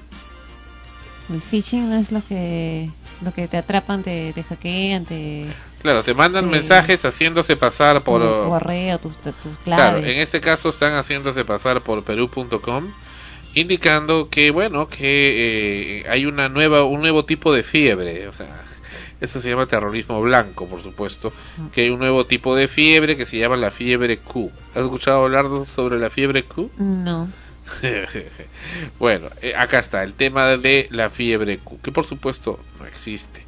Eh, dice así, y por supuesto mal escrito. Tiene la característica estas gentes eh, de, ser pues iletrados, imbéciles, pobres, débiles mentales, que mandan esto porque ni siquiera saben escribir. Dice. Ahora ya no es seguro tener animales en el hogar, así afirman los, cien- los, científicos de la NCW. NCW, ¿cuál? O sea, eh, eh, ahora vas a ver. Existen varios tipos de enfermedades producidas por los animales, como es el caso de la enfermedad gripe A, entre paréntesis H1N1. Es H1 H1N1, no A entre paréntesis H1N1. O influencia porcina, que es una enfermedad respiratoria de los cerdos causada por el virus de la influencia tipo A. No es de los cerdos, Dios mío. Coma, recientemente con mayúscula, está mal escrito, ahí sería punto. Recientemente, gracias a unos estudios. Aún estudios. a un estudio realiz- a un estudios realizado por la NCW National Scientific World pero Scientific es con SC no con C, es un imbécil el que ha escrito esto encontraron una nueva especie de virus generados de virus generados por la raza canina los comúnmente llamados perros ¿qué es esto? ¿qué es un tipo de enfermedad? sí Serious Infection Dios mío, ¿quién es un débil mental el que ha escrito esto? Llamado Fiebre Q. mucha el de más, ficción. el, no, es que ¿cómo lo escribe? Está mal escrito hasta el inglés. El más alto, más con tilde, Ah. eh, en nivel de virus, ya que no cuenta con cura alguna y ya van muriendo 1209 personas en Europa. Aún no están seguros de cuál sería el origen ni de cómo se desarrolló, pero lo cierto es que es un virus letal de alto riesgo en rojo. Punto sería ahí, no coma. Recordemos que la peor de las enfermedades era ya el famoso SIDA. Entre paréntesis, síndrome inmune deficiencia adquirida. No, es síndrome de inmunodeficiencia adquirida. Coma. Es un síndrome inmune, ¿eh? aunque ya existe una inyección, una inyección, una inyección. Sería una, un antídoto, una vacuna, Una ¿no? inyección para la prevención. una inyección para la prevención de esta, de esta. O sea, por favor. Ahora ya con el pasar del tiempo salen a la luz nuevas enfermedades como es esta, la del virus canino o fiebre Q. Para mayor información y Para saber mayor información. para mayor información y saber cuál es el medio de propagación y los síntomas de esta rara enfermedad, ingrese al siguiente link. Link sería enlace, no link. O descargue el video emitido por la NCW para estar protegido. Descargue informe de prevención. Y por Ah, supuesto, claro, y ahí, eh, haz clic ahí y ahí entra el virus. y ahí te metes, por supuesto, el virus. Hay que ser imbécil, pues, para creer a esta gente estúpida. Ni siquiera saben escribir. Fíjense ustedes, amigos, escuchas, cómo está redactado esto. Quien ha redactado esto es un imbécil, un ignorante, un bruto, un bestia. Completamente, totalmente, un débil mental. ¿Cómo pueden escribir de esta manera?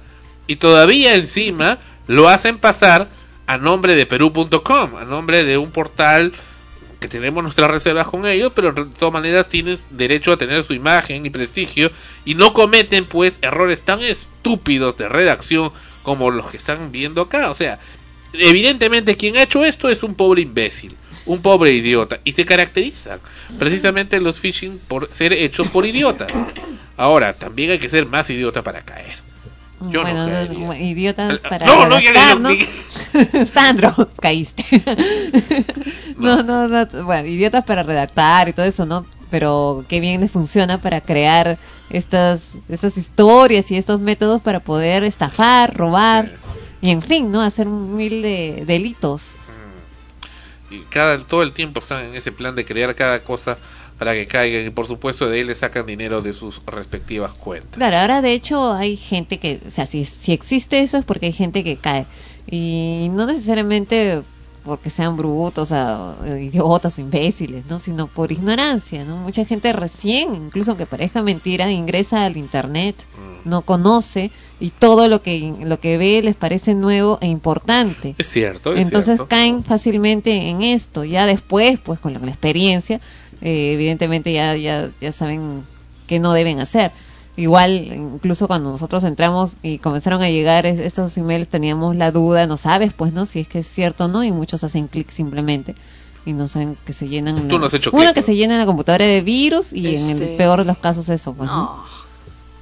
Bueno, regresamos con extremos. Ya viene Fonchi con su esperado comentario. Y aquí Ana Rosa entra al ¿Ya? ring de box. The Final Countdown. El conteo final con Hero. Tema de la película Rocky 4. ¿Y yo por qué entro? Pone tus guantes de box.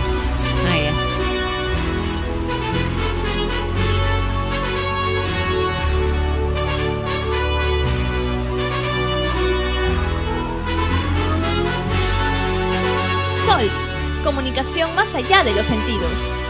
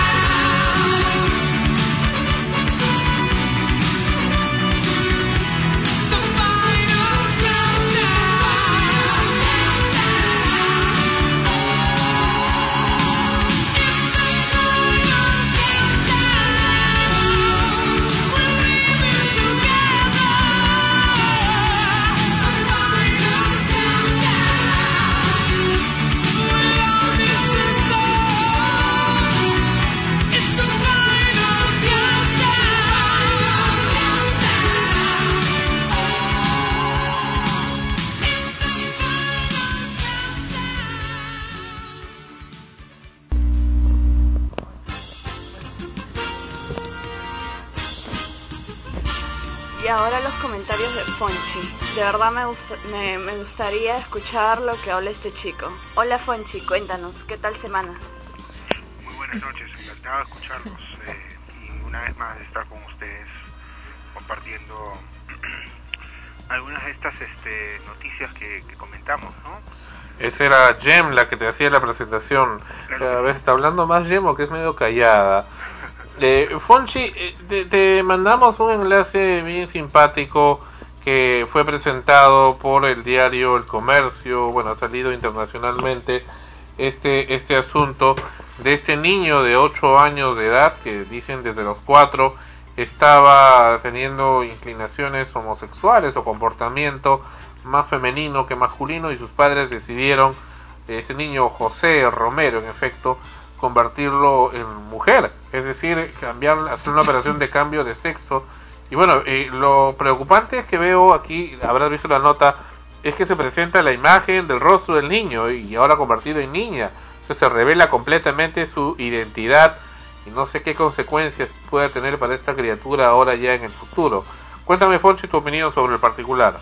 Bueno, Sandro, eh, para empezar, eh, me, me llamó mucho la atención la, la noticia, no la había leído. Eh, lamentablemente he, estado investigando más sobre la, historia clínica del niño. la, información que hay lamentablemente es bastante concisa, eh, es muy poca información. Efectivamente, José Romero pues eh, comenta en la noticia desde los cuatro años quería se sentía niña. Aquí hay un- una primera eh, observación que hacer desde el punto de vista profesional. Eh, psicológicamente hablando, un niño a los cuatro años es incapaz, incapaz de definir su sexualidad. No existe un niño en el planeta que sepa si va a ser hombre o mujer a los cuatro años.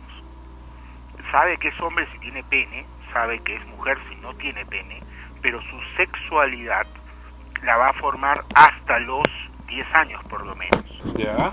Y recién a partir de los 11 años, en donde según el psicoanálisis entra en la etapa de latencia, eh, se puede decidir eh, la sexualidad que uno va a asumir, entendiendo la sexualidad como el conjunto de características que van alrededor del sexo. Por ejemplo, los hombres solemos usar barba, tenemos una voz más gruesa, somos más duros al comportarnos, las damas son más delicadas, usan falda, el cabello largo. Eh, entonces, eso, todos esos conceptos son sexualidad. El, el primer problema en el caso de esta noticia es que un niño de cuatro años no puede convencer a sus padres y lo más increíble, a los Estados Unidos de Norteamérica, eh, de que él es una niña. Eh, me parece absurdo, me parece una broma que uno de los gobiernos supuestamente más perfectos en- en- en- en lo que es el aspecto jurídico haya aceptado eh, eh, ya la operación, el niño ya está operado. Por otro lado, O sea, ya no hay marcha atrás, ¿no? no hay marcha atrás. O sea, si, si este niño ahorita tiene 8 años, si en 3 años, cuando tenga 11, se dan cuenta que efectivamente este, él es mujer, genial. Pero y si se da cuenta que él es hombre, eh, como, como, como naturalmente lo es, y desea eh, adquirir la sexualidad masculina, este, caramba, vamos a tener que, que- que, este, operarlo de nuevo, ¿no? Es- esto es algo, algo bastante raro. Lo segundo que quiero comentar, Sandro, y sobre todo para los escuchas que tengan padres, eh, perdón, que tengan hijos, es que la sexualidad se aprende. Si yo vivo con una mamá que es media masculina, ¿no? Este, voz gruesa, es- tiene músculos, de repente hasta tiene bigote, eh, de pronto eh, yo voy a tener una confusión en el concepto de sexualidad entre hombre y mujer. Eh, la sexualidad se aprende. Y acá viene la segunda ob- observación que quería hacer. Qué raro que dos padres, entiendo muy modernos y con una mentalidad muy amplia, permitan que un niño que todavía no, no sabe sonarse los mocos eh, pueda decidir si es eh, su sexualidad y sea sometido, entiendo, por, eh, eh, por, por la aceptación legal de los padres, porque al ser él, el- menor no puede decidir eso, son los padres los que han incul- no han inculcado, pero han permitido que esto se dé. Este, es extraño, por eso yo estaba buscando información sobre la mamá, el papá, mi, mi hipótesis como científico es de que debe haber por ahí algún problema de trastorno sexual en el papá o en la mamá, ¿no? El niño dice eh, lo siguiente, ¿no? Ya que a pesar de su corta edad tenía muy en claro desde los cuatro años que había nacido con el sexo equivocado, situación que la hizo saber en su momento a sus padres, eh, siendo hasta ahora que pudo ver su consumado sueño en convertirse en niña. Y, y, y acá este citan textualmente, ¿no? A medida que José crecía, comenzó a decir que se sentía como una niña y cuando tenía cuatro años de edad insistió que realmente era una niña y no un niño, eh, declaró la mamá. Eh, ser una niña es bueno porque me permite, atención a esto, ¿ah? hornear y cocinar, llevar el cabello largo y usar aretes, concluyó el menor, que a los 12 años comenzará a tomar hormonas femeninas. Y hornear, cocinar, llevar el pelo largo, usar aretes, lo, es lo que te decía de la sexualidad, ¿no? Este niño simple y llanamente puede que haya admirado tanto a su madre, haya amado tanto a su madre y de pronto despreciado a su padre, que podría ser un alcohólico, un drogadicto, un abusador, qué sé yo, no tengo esa información, pero doy hipótesis, que haya asumido que la sexualidad ideal en un ser humano es el de, la- el de una mujer y que lo único que él quiere es usar aretes, usar el pelo largo, cocinar y hornear, cosas que hoy en día un hombre absolutamente masculino puede hacer. Mira, Gastón Acurio hornea y cocina, Tiene el cabello usa el cabello largo. más o menos largo y si le diera la gana podría usar aretes, ¿no? Eh, Entonces a- aquí hay hay un tema que a mí lamentablemente me ha dejado la miel en los labios eh, esta noticia y prometo seguir investigando porque yo entiendo que debe haber un tema clínico bastante largo en esto y lamentablemente todavía no encuentro más noticias. Eh, pero eso es lo que puedo co- comentarles hasta el momento, ¿no? Claro, Juanchi, ¿qué tal? Eh, precisamente lo que mencionas eh, sobre hornear, sobre el cabello largo, a mí también me llamó la atención porque eso implicaría me dejó la sensación de que en su entorno era algo prohibido para él como, como niño.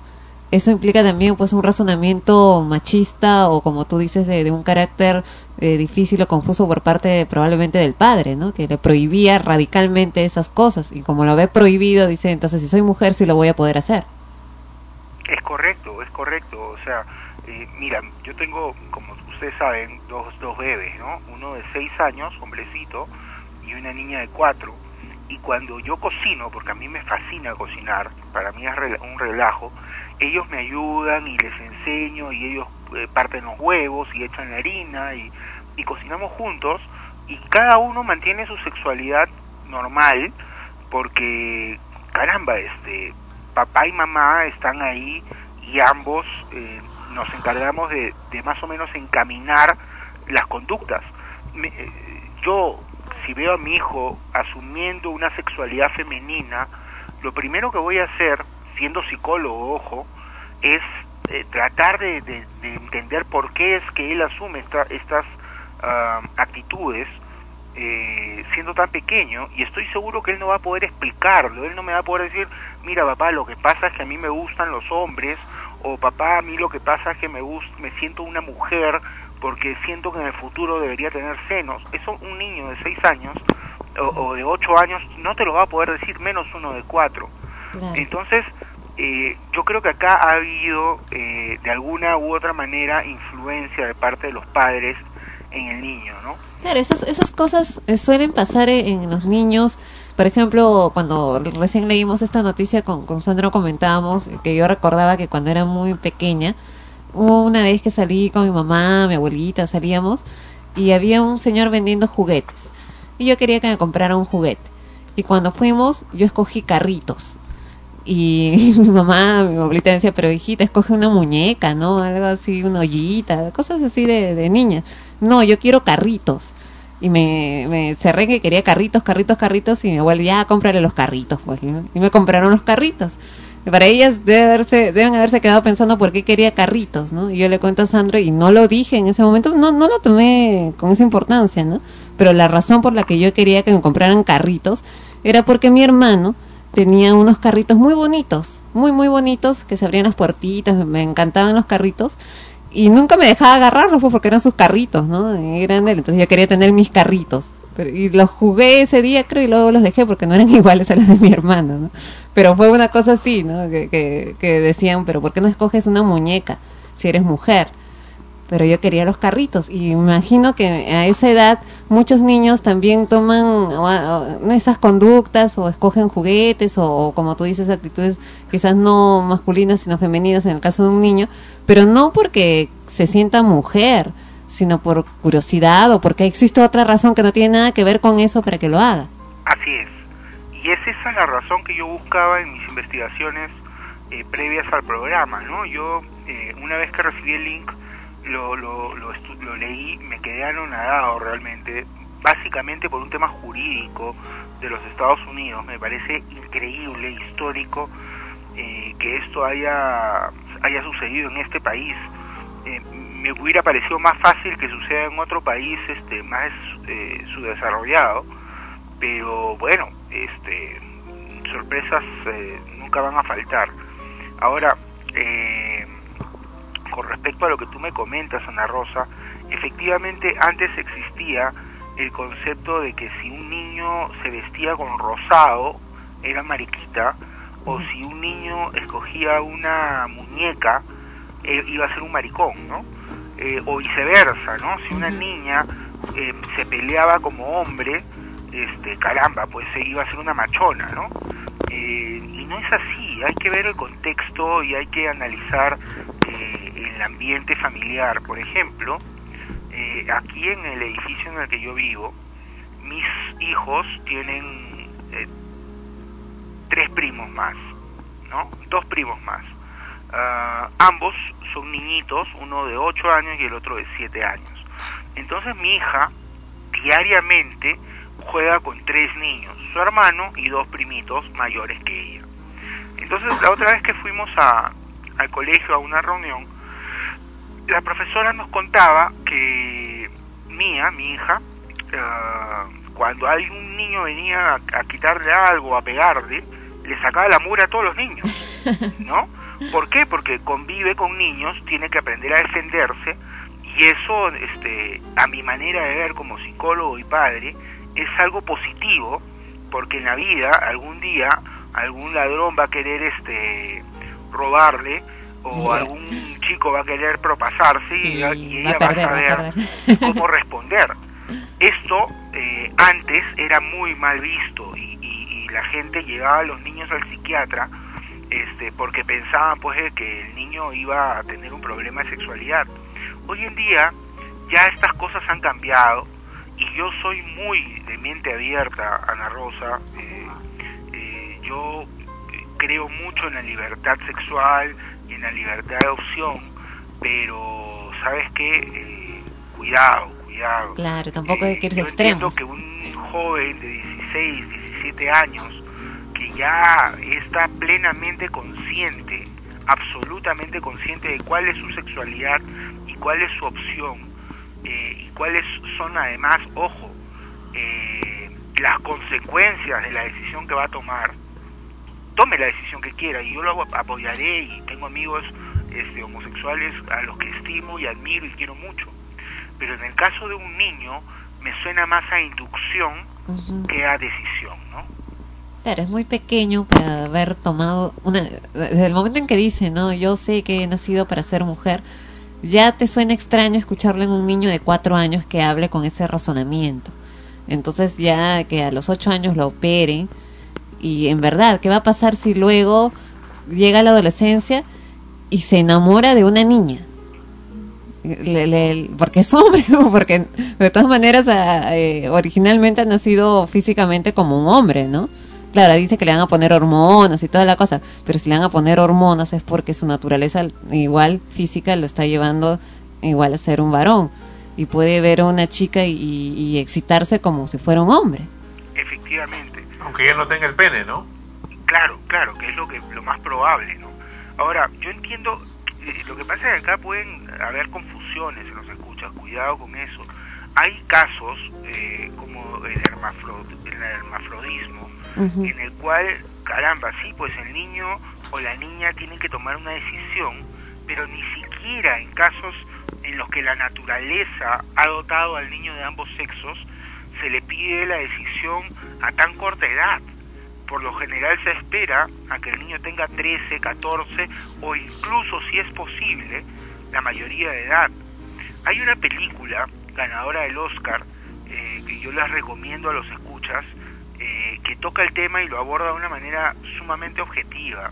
Se llama Boys Don't Cry, o niños, los niños no lloran, los chicos no Con lloran con este Swank. Hilary Swank fue el primer Oscar que ganó esta chica este en el cual es la historia de una de un niño que tiene ambos órganos sexuales tanto el masculino como el femenino y se ve cómo a pesar de que este niño tiene aproximadamente 17 o 18 años si es que no me equivoco hace mucho tiempo no veo la película eh, sufre todas las consecuencias sociales, físicas, sexuales y emocionales de la decisión que tomó de ser este un chico siendo una mujer.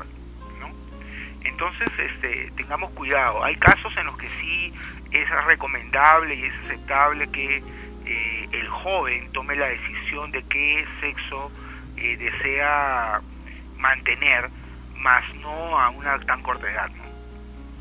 Ahora dime, Fonchi, ¿qué consecuencias puede tener para este niño? Bueno, ya niña, tú ves ahí la fotografía del niño, ahora niña, y se le ve una niña simpática en realidad. Este, ya cuando eh, tenga un poco más eh, uso de razón, ¿no? Que le, le- se ha publicado su imagen, se está revelando su identidad y realmente cómo va a afrontar socialmente este este asunto. Eh, bueno, si todo va bien, Dios quiera, por, por el bienestar de esta niña, acá estaba leyendo que dice que a pesar de lo controversial y polémico del tema, el estado de Arizona ya tiene registrado a José como una mujer, por lo que a partir del momento que lo desee podrá llevar la vida de, de una mujer. Él ya ha sido registrado con un sexo que no es un sexo. Entonces, ¿qué consecuencias podría traer esto a futuro? Número uno, lo que eh, bien decía Ana Rosa eh, y comentaba yo inicialmente, ¿qué nos asegura que este ni- esta niña no se va a enamorar de una niña en el futuro? ¿Terminaría siendo una lesbiana? ¿Terminaría siendo eh, eh, un transexual eh, bisexual? Eh, hay una hay un portal enorme que se abre a la confusión eh, de identidad de esta criatura que me parece sumamente triste y errado de parte de los padres ¿no?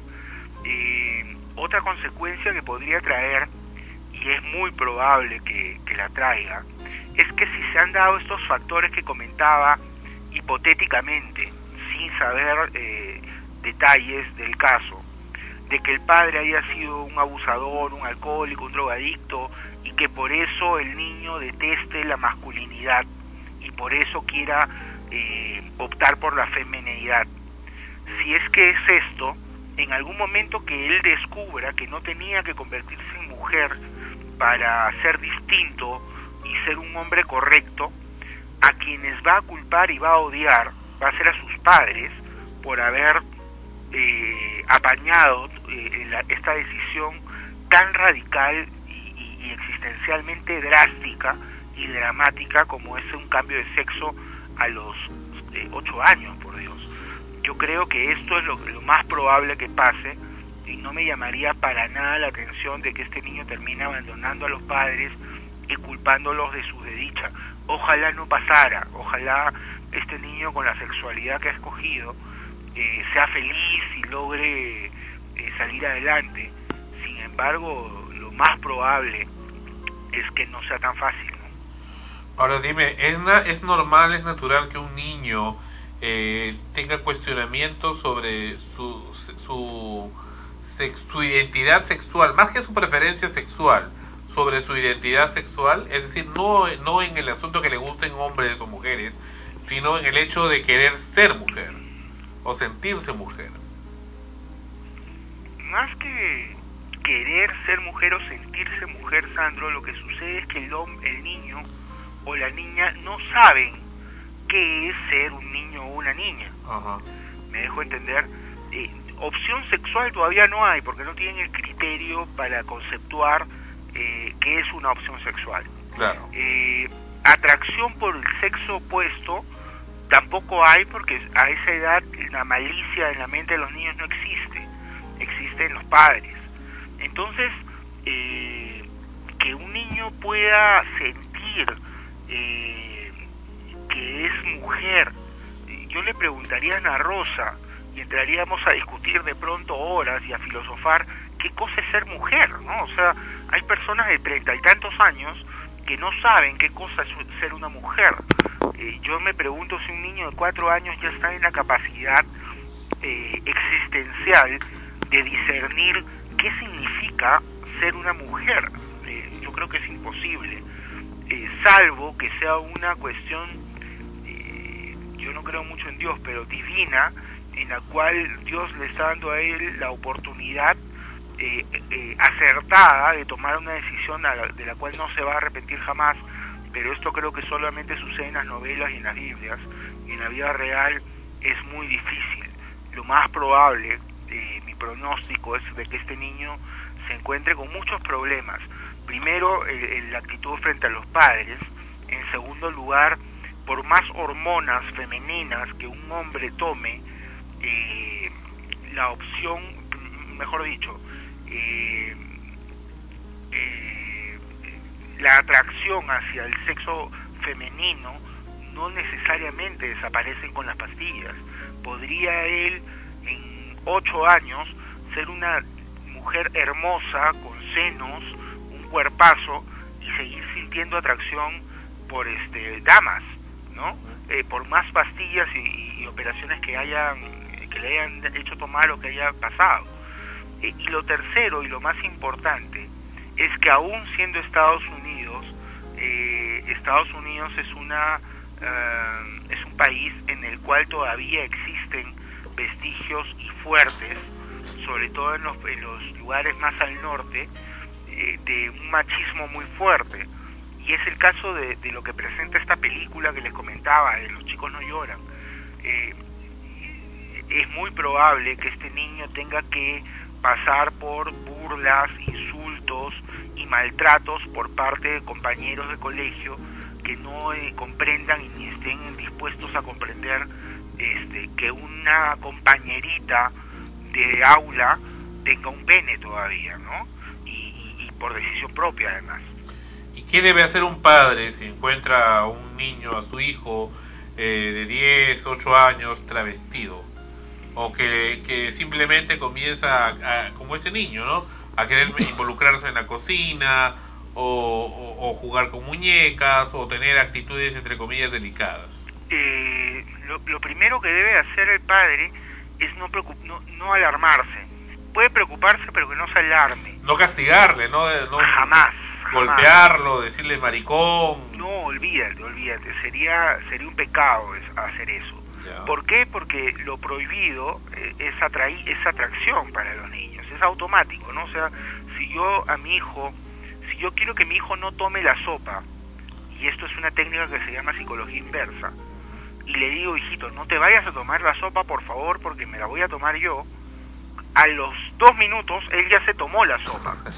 ¿Me dejo entender? Y, y- y al final, bueno, era mi intención, porque estoy utilizando esta, te- esta técnica llamada psicología inversa, este, porque lo que se prohíbe es, atractivo. Entonces, si un papá, como tú bien dices, Sandro, lo insulta o, lo, o, simple y llanamente le prohíbe utilizar eh, maquillaje o cosas de damas, lo que está haciendo es inconscientemente invitándolo a que lo continúe haciendo.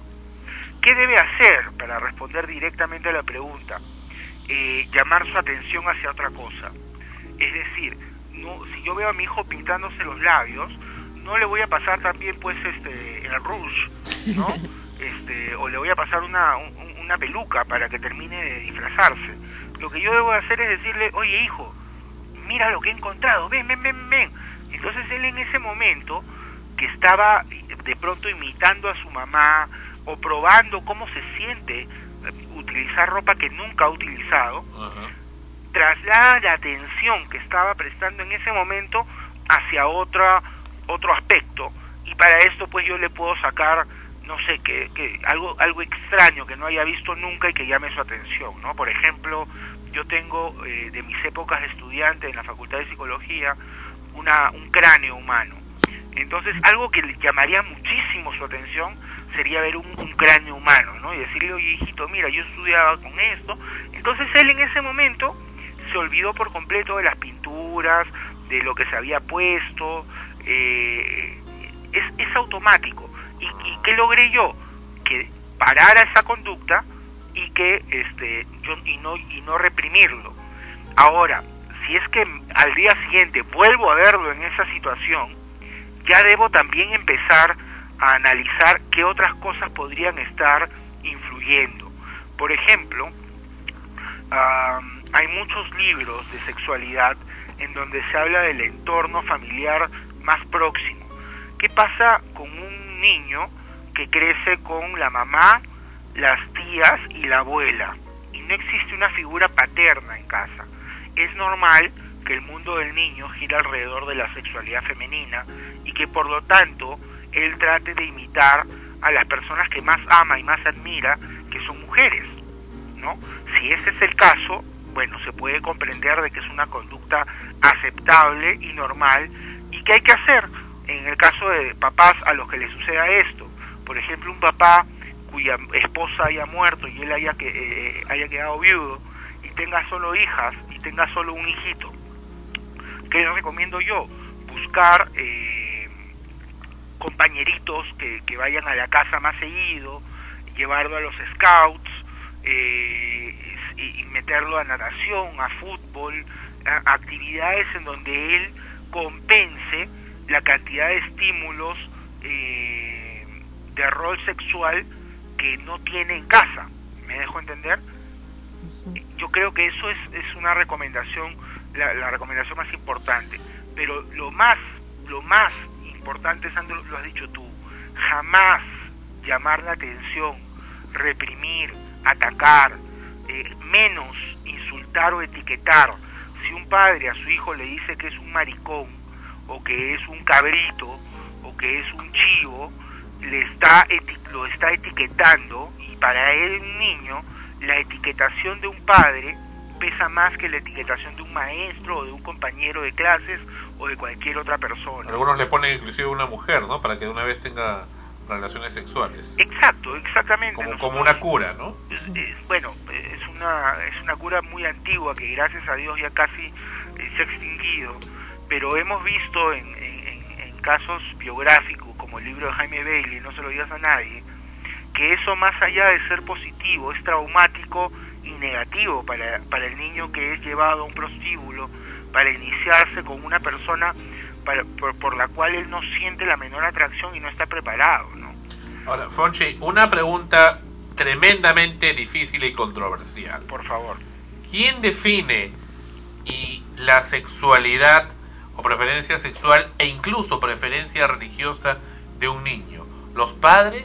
Te pregunto esto porque hablamos en este caso de padres aparentemente heterosexuales que tendencian a que el niño sea también heterosexual. Ahora, ¿qué pasa con padres eh, o padre homosexual?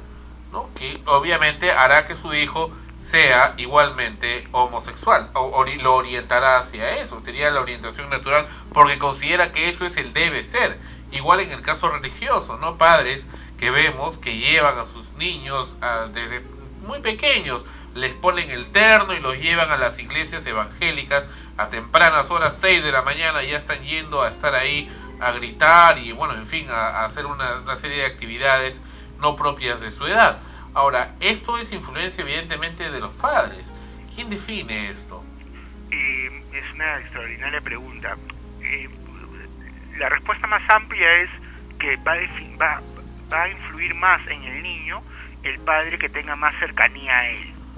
Eso, cuando a un papá le preguntan a quién quieres más, a tu hijito o a tu hijita, y él dice yo los quiero igual a ambos, es una mentira. Uno. Y pasa lo mismo con los niños. Los niños siempre, por no hacer sentir mal a sus padres, te van a decir que quieren a ambos igual, pero es falso. Siempre o papá o mamá están más cerca al niño. Eh, no cerca físicamente, ojo. Hay, hay casos de padres divorciados en el cual el papá vive lejos y, y el niño siente mucha más confianza, amistad y cercanía emocional al padre que a la madre. Entonces, para- empezar a contestar tu pregunta, quien más va a influir en el tema que sea, ya sea sexual, religioso, político o incluso de equipo de fútbol, va a ser el padre que esté más cerca del niño, que tenga más confianza, que tenga más proximidad emocional. Ahora, eh, con respecto a, a- a ya una respuesta más específica, efectivamente, pues eh, va a depender mucho de las actitudes de los padres. Eh, en este caso, como yo te repito, me parece que hay un tema oculto o no mediatizado de una opción sexual de parte del padre o la madre. En la actualidad hay una gran, hay un gran debate y, y creo que estamos próximos a entrar a él eh, sobre las parejas de lesbianas o de, homosex- o de, o de homosexuales que quieren eh, Adoptar. adoptar a un niño, efectivamente. ¿Por qué hay un gran debate? Porque yo, siendo homosexual, indirecta o directamente voy a influir en que mi hijo también lo, lo sea. Hace unos días escuchaba a Jaime, a Jaime Bailey decir, si tuviera yo dos hijos, me gustaría tener uno heterosexual y uno homosexual, ¿no? Eh, lo más probable es que si Jaime tuviese nuevamente hijos este, y fuese hombre, lo más probable es que por la actitud del padre, este niño tuviese una tendencia este, bisexual u homosexual, más que heterosexual. ¿Por qué? Porque en este caso la madre prácticamente no existe, no vive con ella, y este el espacio social en el que se mueve el padre gira alrededor del homosexualismo. Entonces, la pregunta es, ¿este niño tendría la libertad de escoger su vida o estaría siendo guiado o, influenciado hacia, hacia algo específico? ¿no? A- eh, ahorita se está debatiendo mucho sobre el tema del aborto y el derecho de nacer. Si discutimos si un niño tiene el derecho o no de de nacer, pensemos ya en los que han nacido y qué, cuál es el derecho que tienen ellos a elegir su sexualidad eh, por iniciativa propia y no por decisión de los padres, ¿no? Correcto. Bien, Fonchi, muchas gracias por habernos acompañado en este episodio 77 de Extremos con este controversial tema de este niño, ahora niña, que fue sometido a cambio de sexo. El correo donde te pueden ubicar. Eh, como siempre, Yahoo guion bajo 811 arroba ¿Cómo? ¿Ya cambió? no no no no no es ADK, ¿no?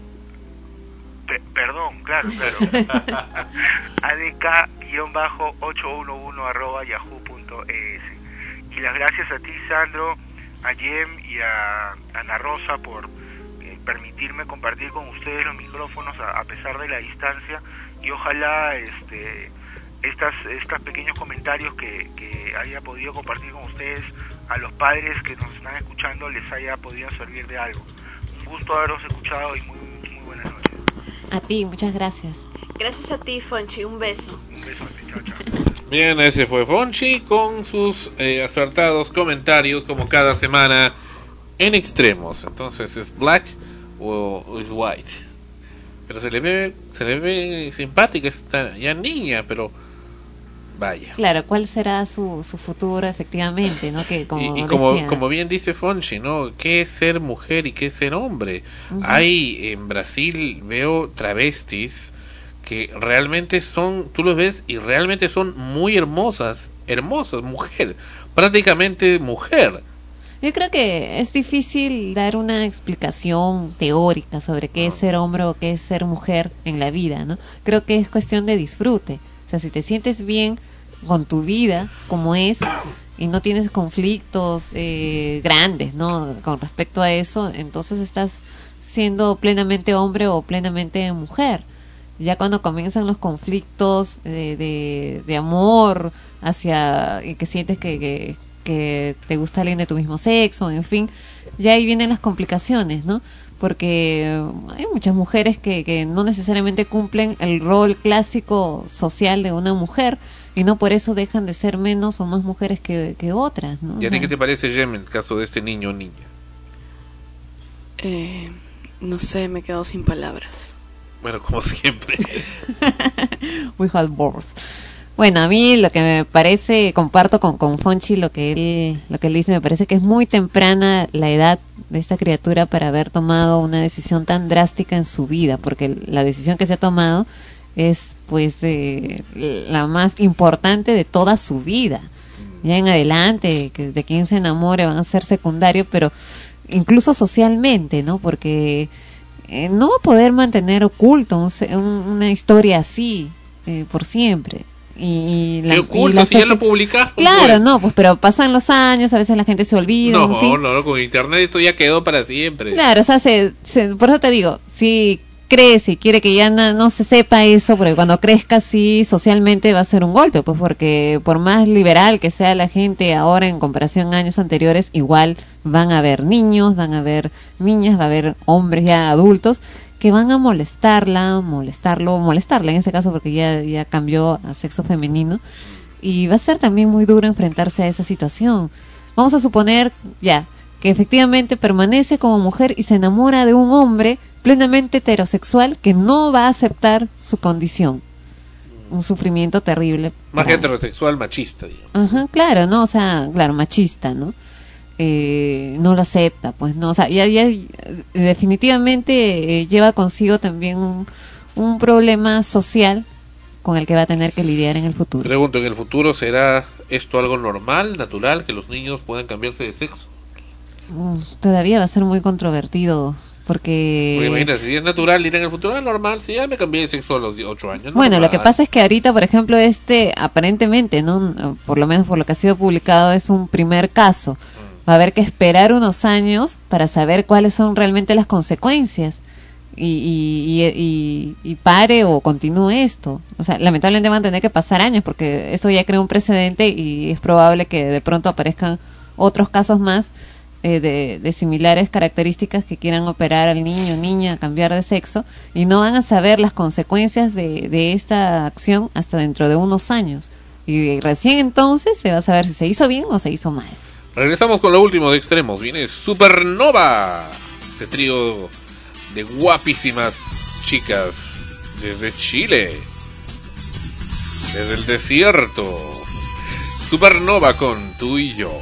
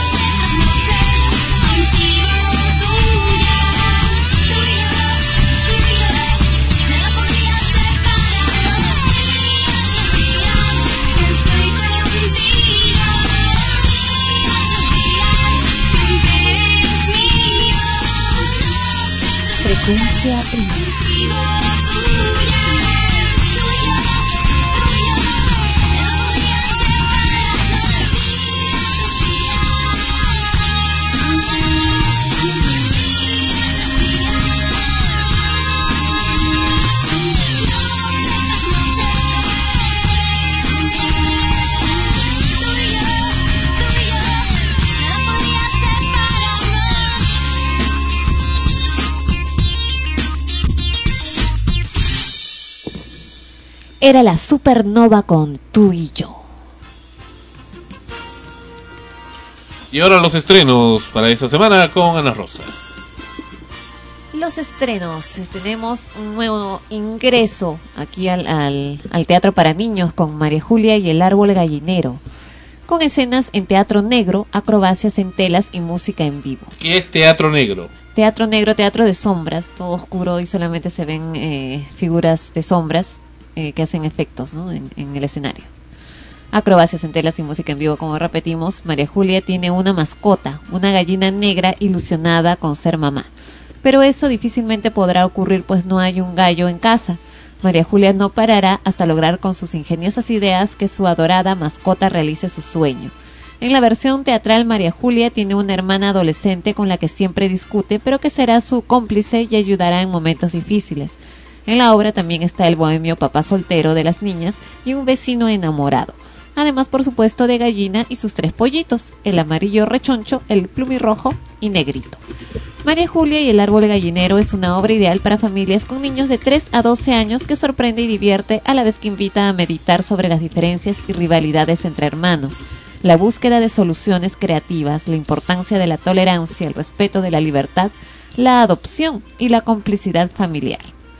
María Julia es una coproducción con el Centro Cultural de la Pontificia Universidad Católica del Perú y será parte de la tercera temporada del proyecto de responsabilidad social al teatro por primera vez, esperando llegar a los 2.000 niños invitados de albergues, hogares y orfanatos. Evidentemente, la obra se está presentando en el Teatro del Centro Cultural de la Pontificia Universidad Católica, en la avenida Camino Real 1075 San Isidro.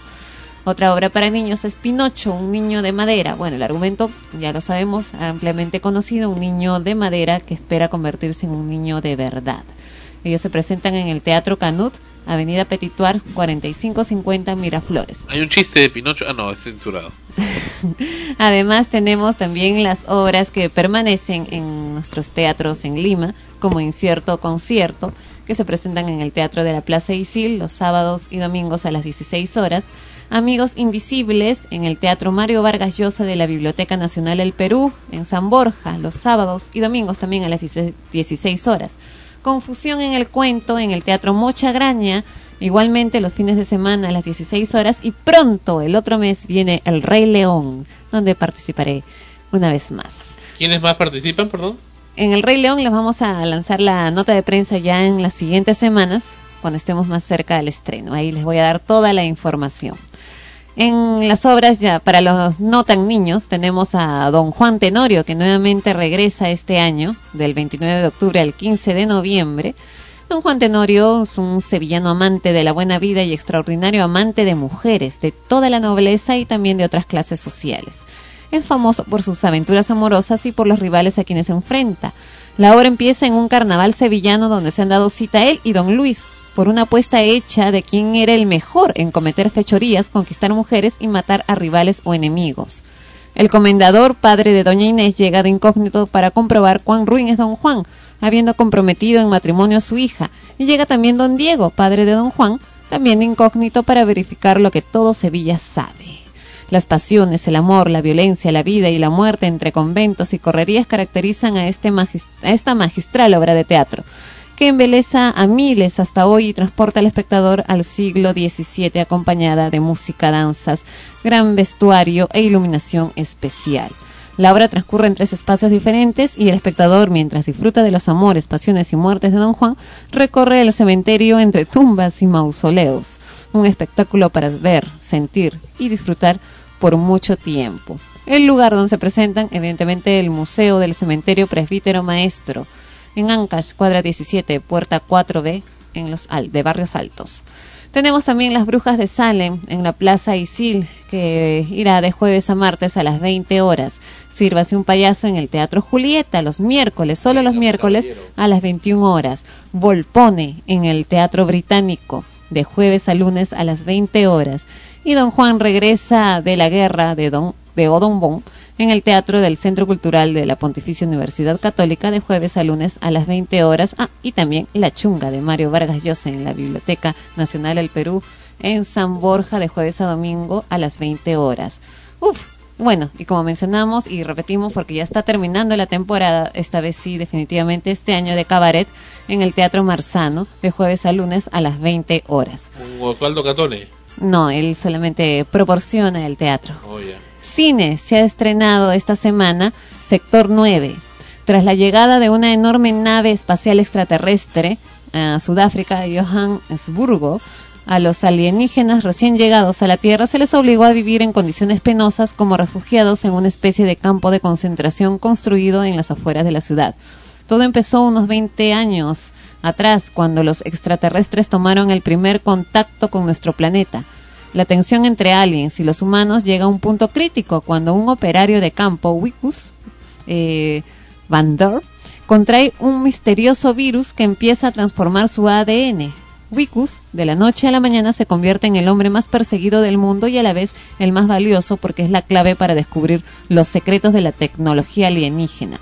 Marginado y sin amigos, solo le queda un lugar en el cual puede ocultarse, el sector 9. Y hay que mencionar que esta película está hecha en Nueva Zelanda. Es curioso, Ajá. el cine neozelandés y además que se ambienta en la ciudad de Johannesburgo, Sudáfrica. O sea que acá ya no estamos hablando de la clásica producción norteamericana y que se ambienta en Los Ángeles. A Los Ángeles le han- y a Nueva York le han hecho de todo. ¿eh? De todo, le han destruido, le han pasado huracanes, bombas atómicas, de todo. Pero nunca, mayormente habían tocado, tocado otros, otros lugares, pero en ese caso se trata de Johannesburgo, la capital de Sudáfrica. Bueno, eso le da un poco más de realismo, ¿no? Porque a veces uno tiende a pensar, caramba, todo ocurre en Estados Unidos. Ahí termina y resucita la Tierra. Cuando todo cambia.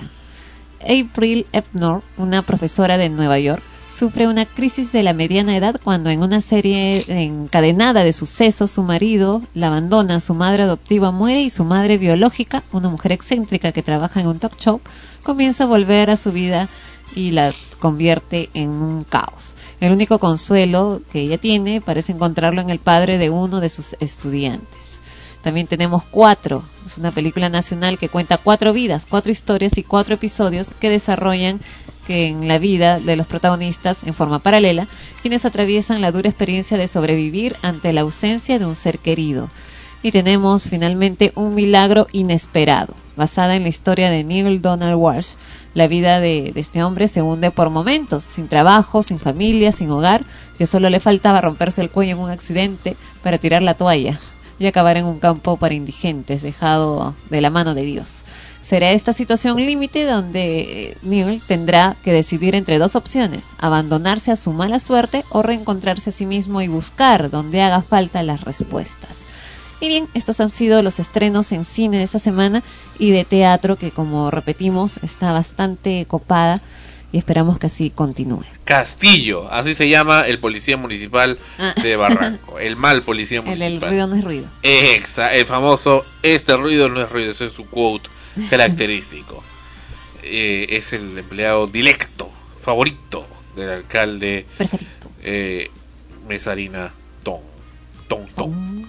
Bueno, Chao, se acabó Extremos por esta oportunidad. Gracias por estar con nosotros, gracias por seguirnos en el podcast. Ya saben, tienen una serie de artilugios y widgets para que puedan eh, estar siempre en contacto con el programa. Sigan la encuesta también. En fin, y Jem se despide. Hasta luego, éxitos en la semana.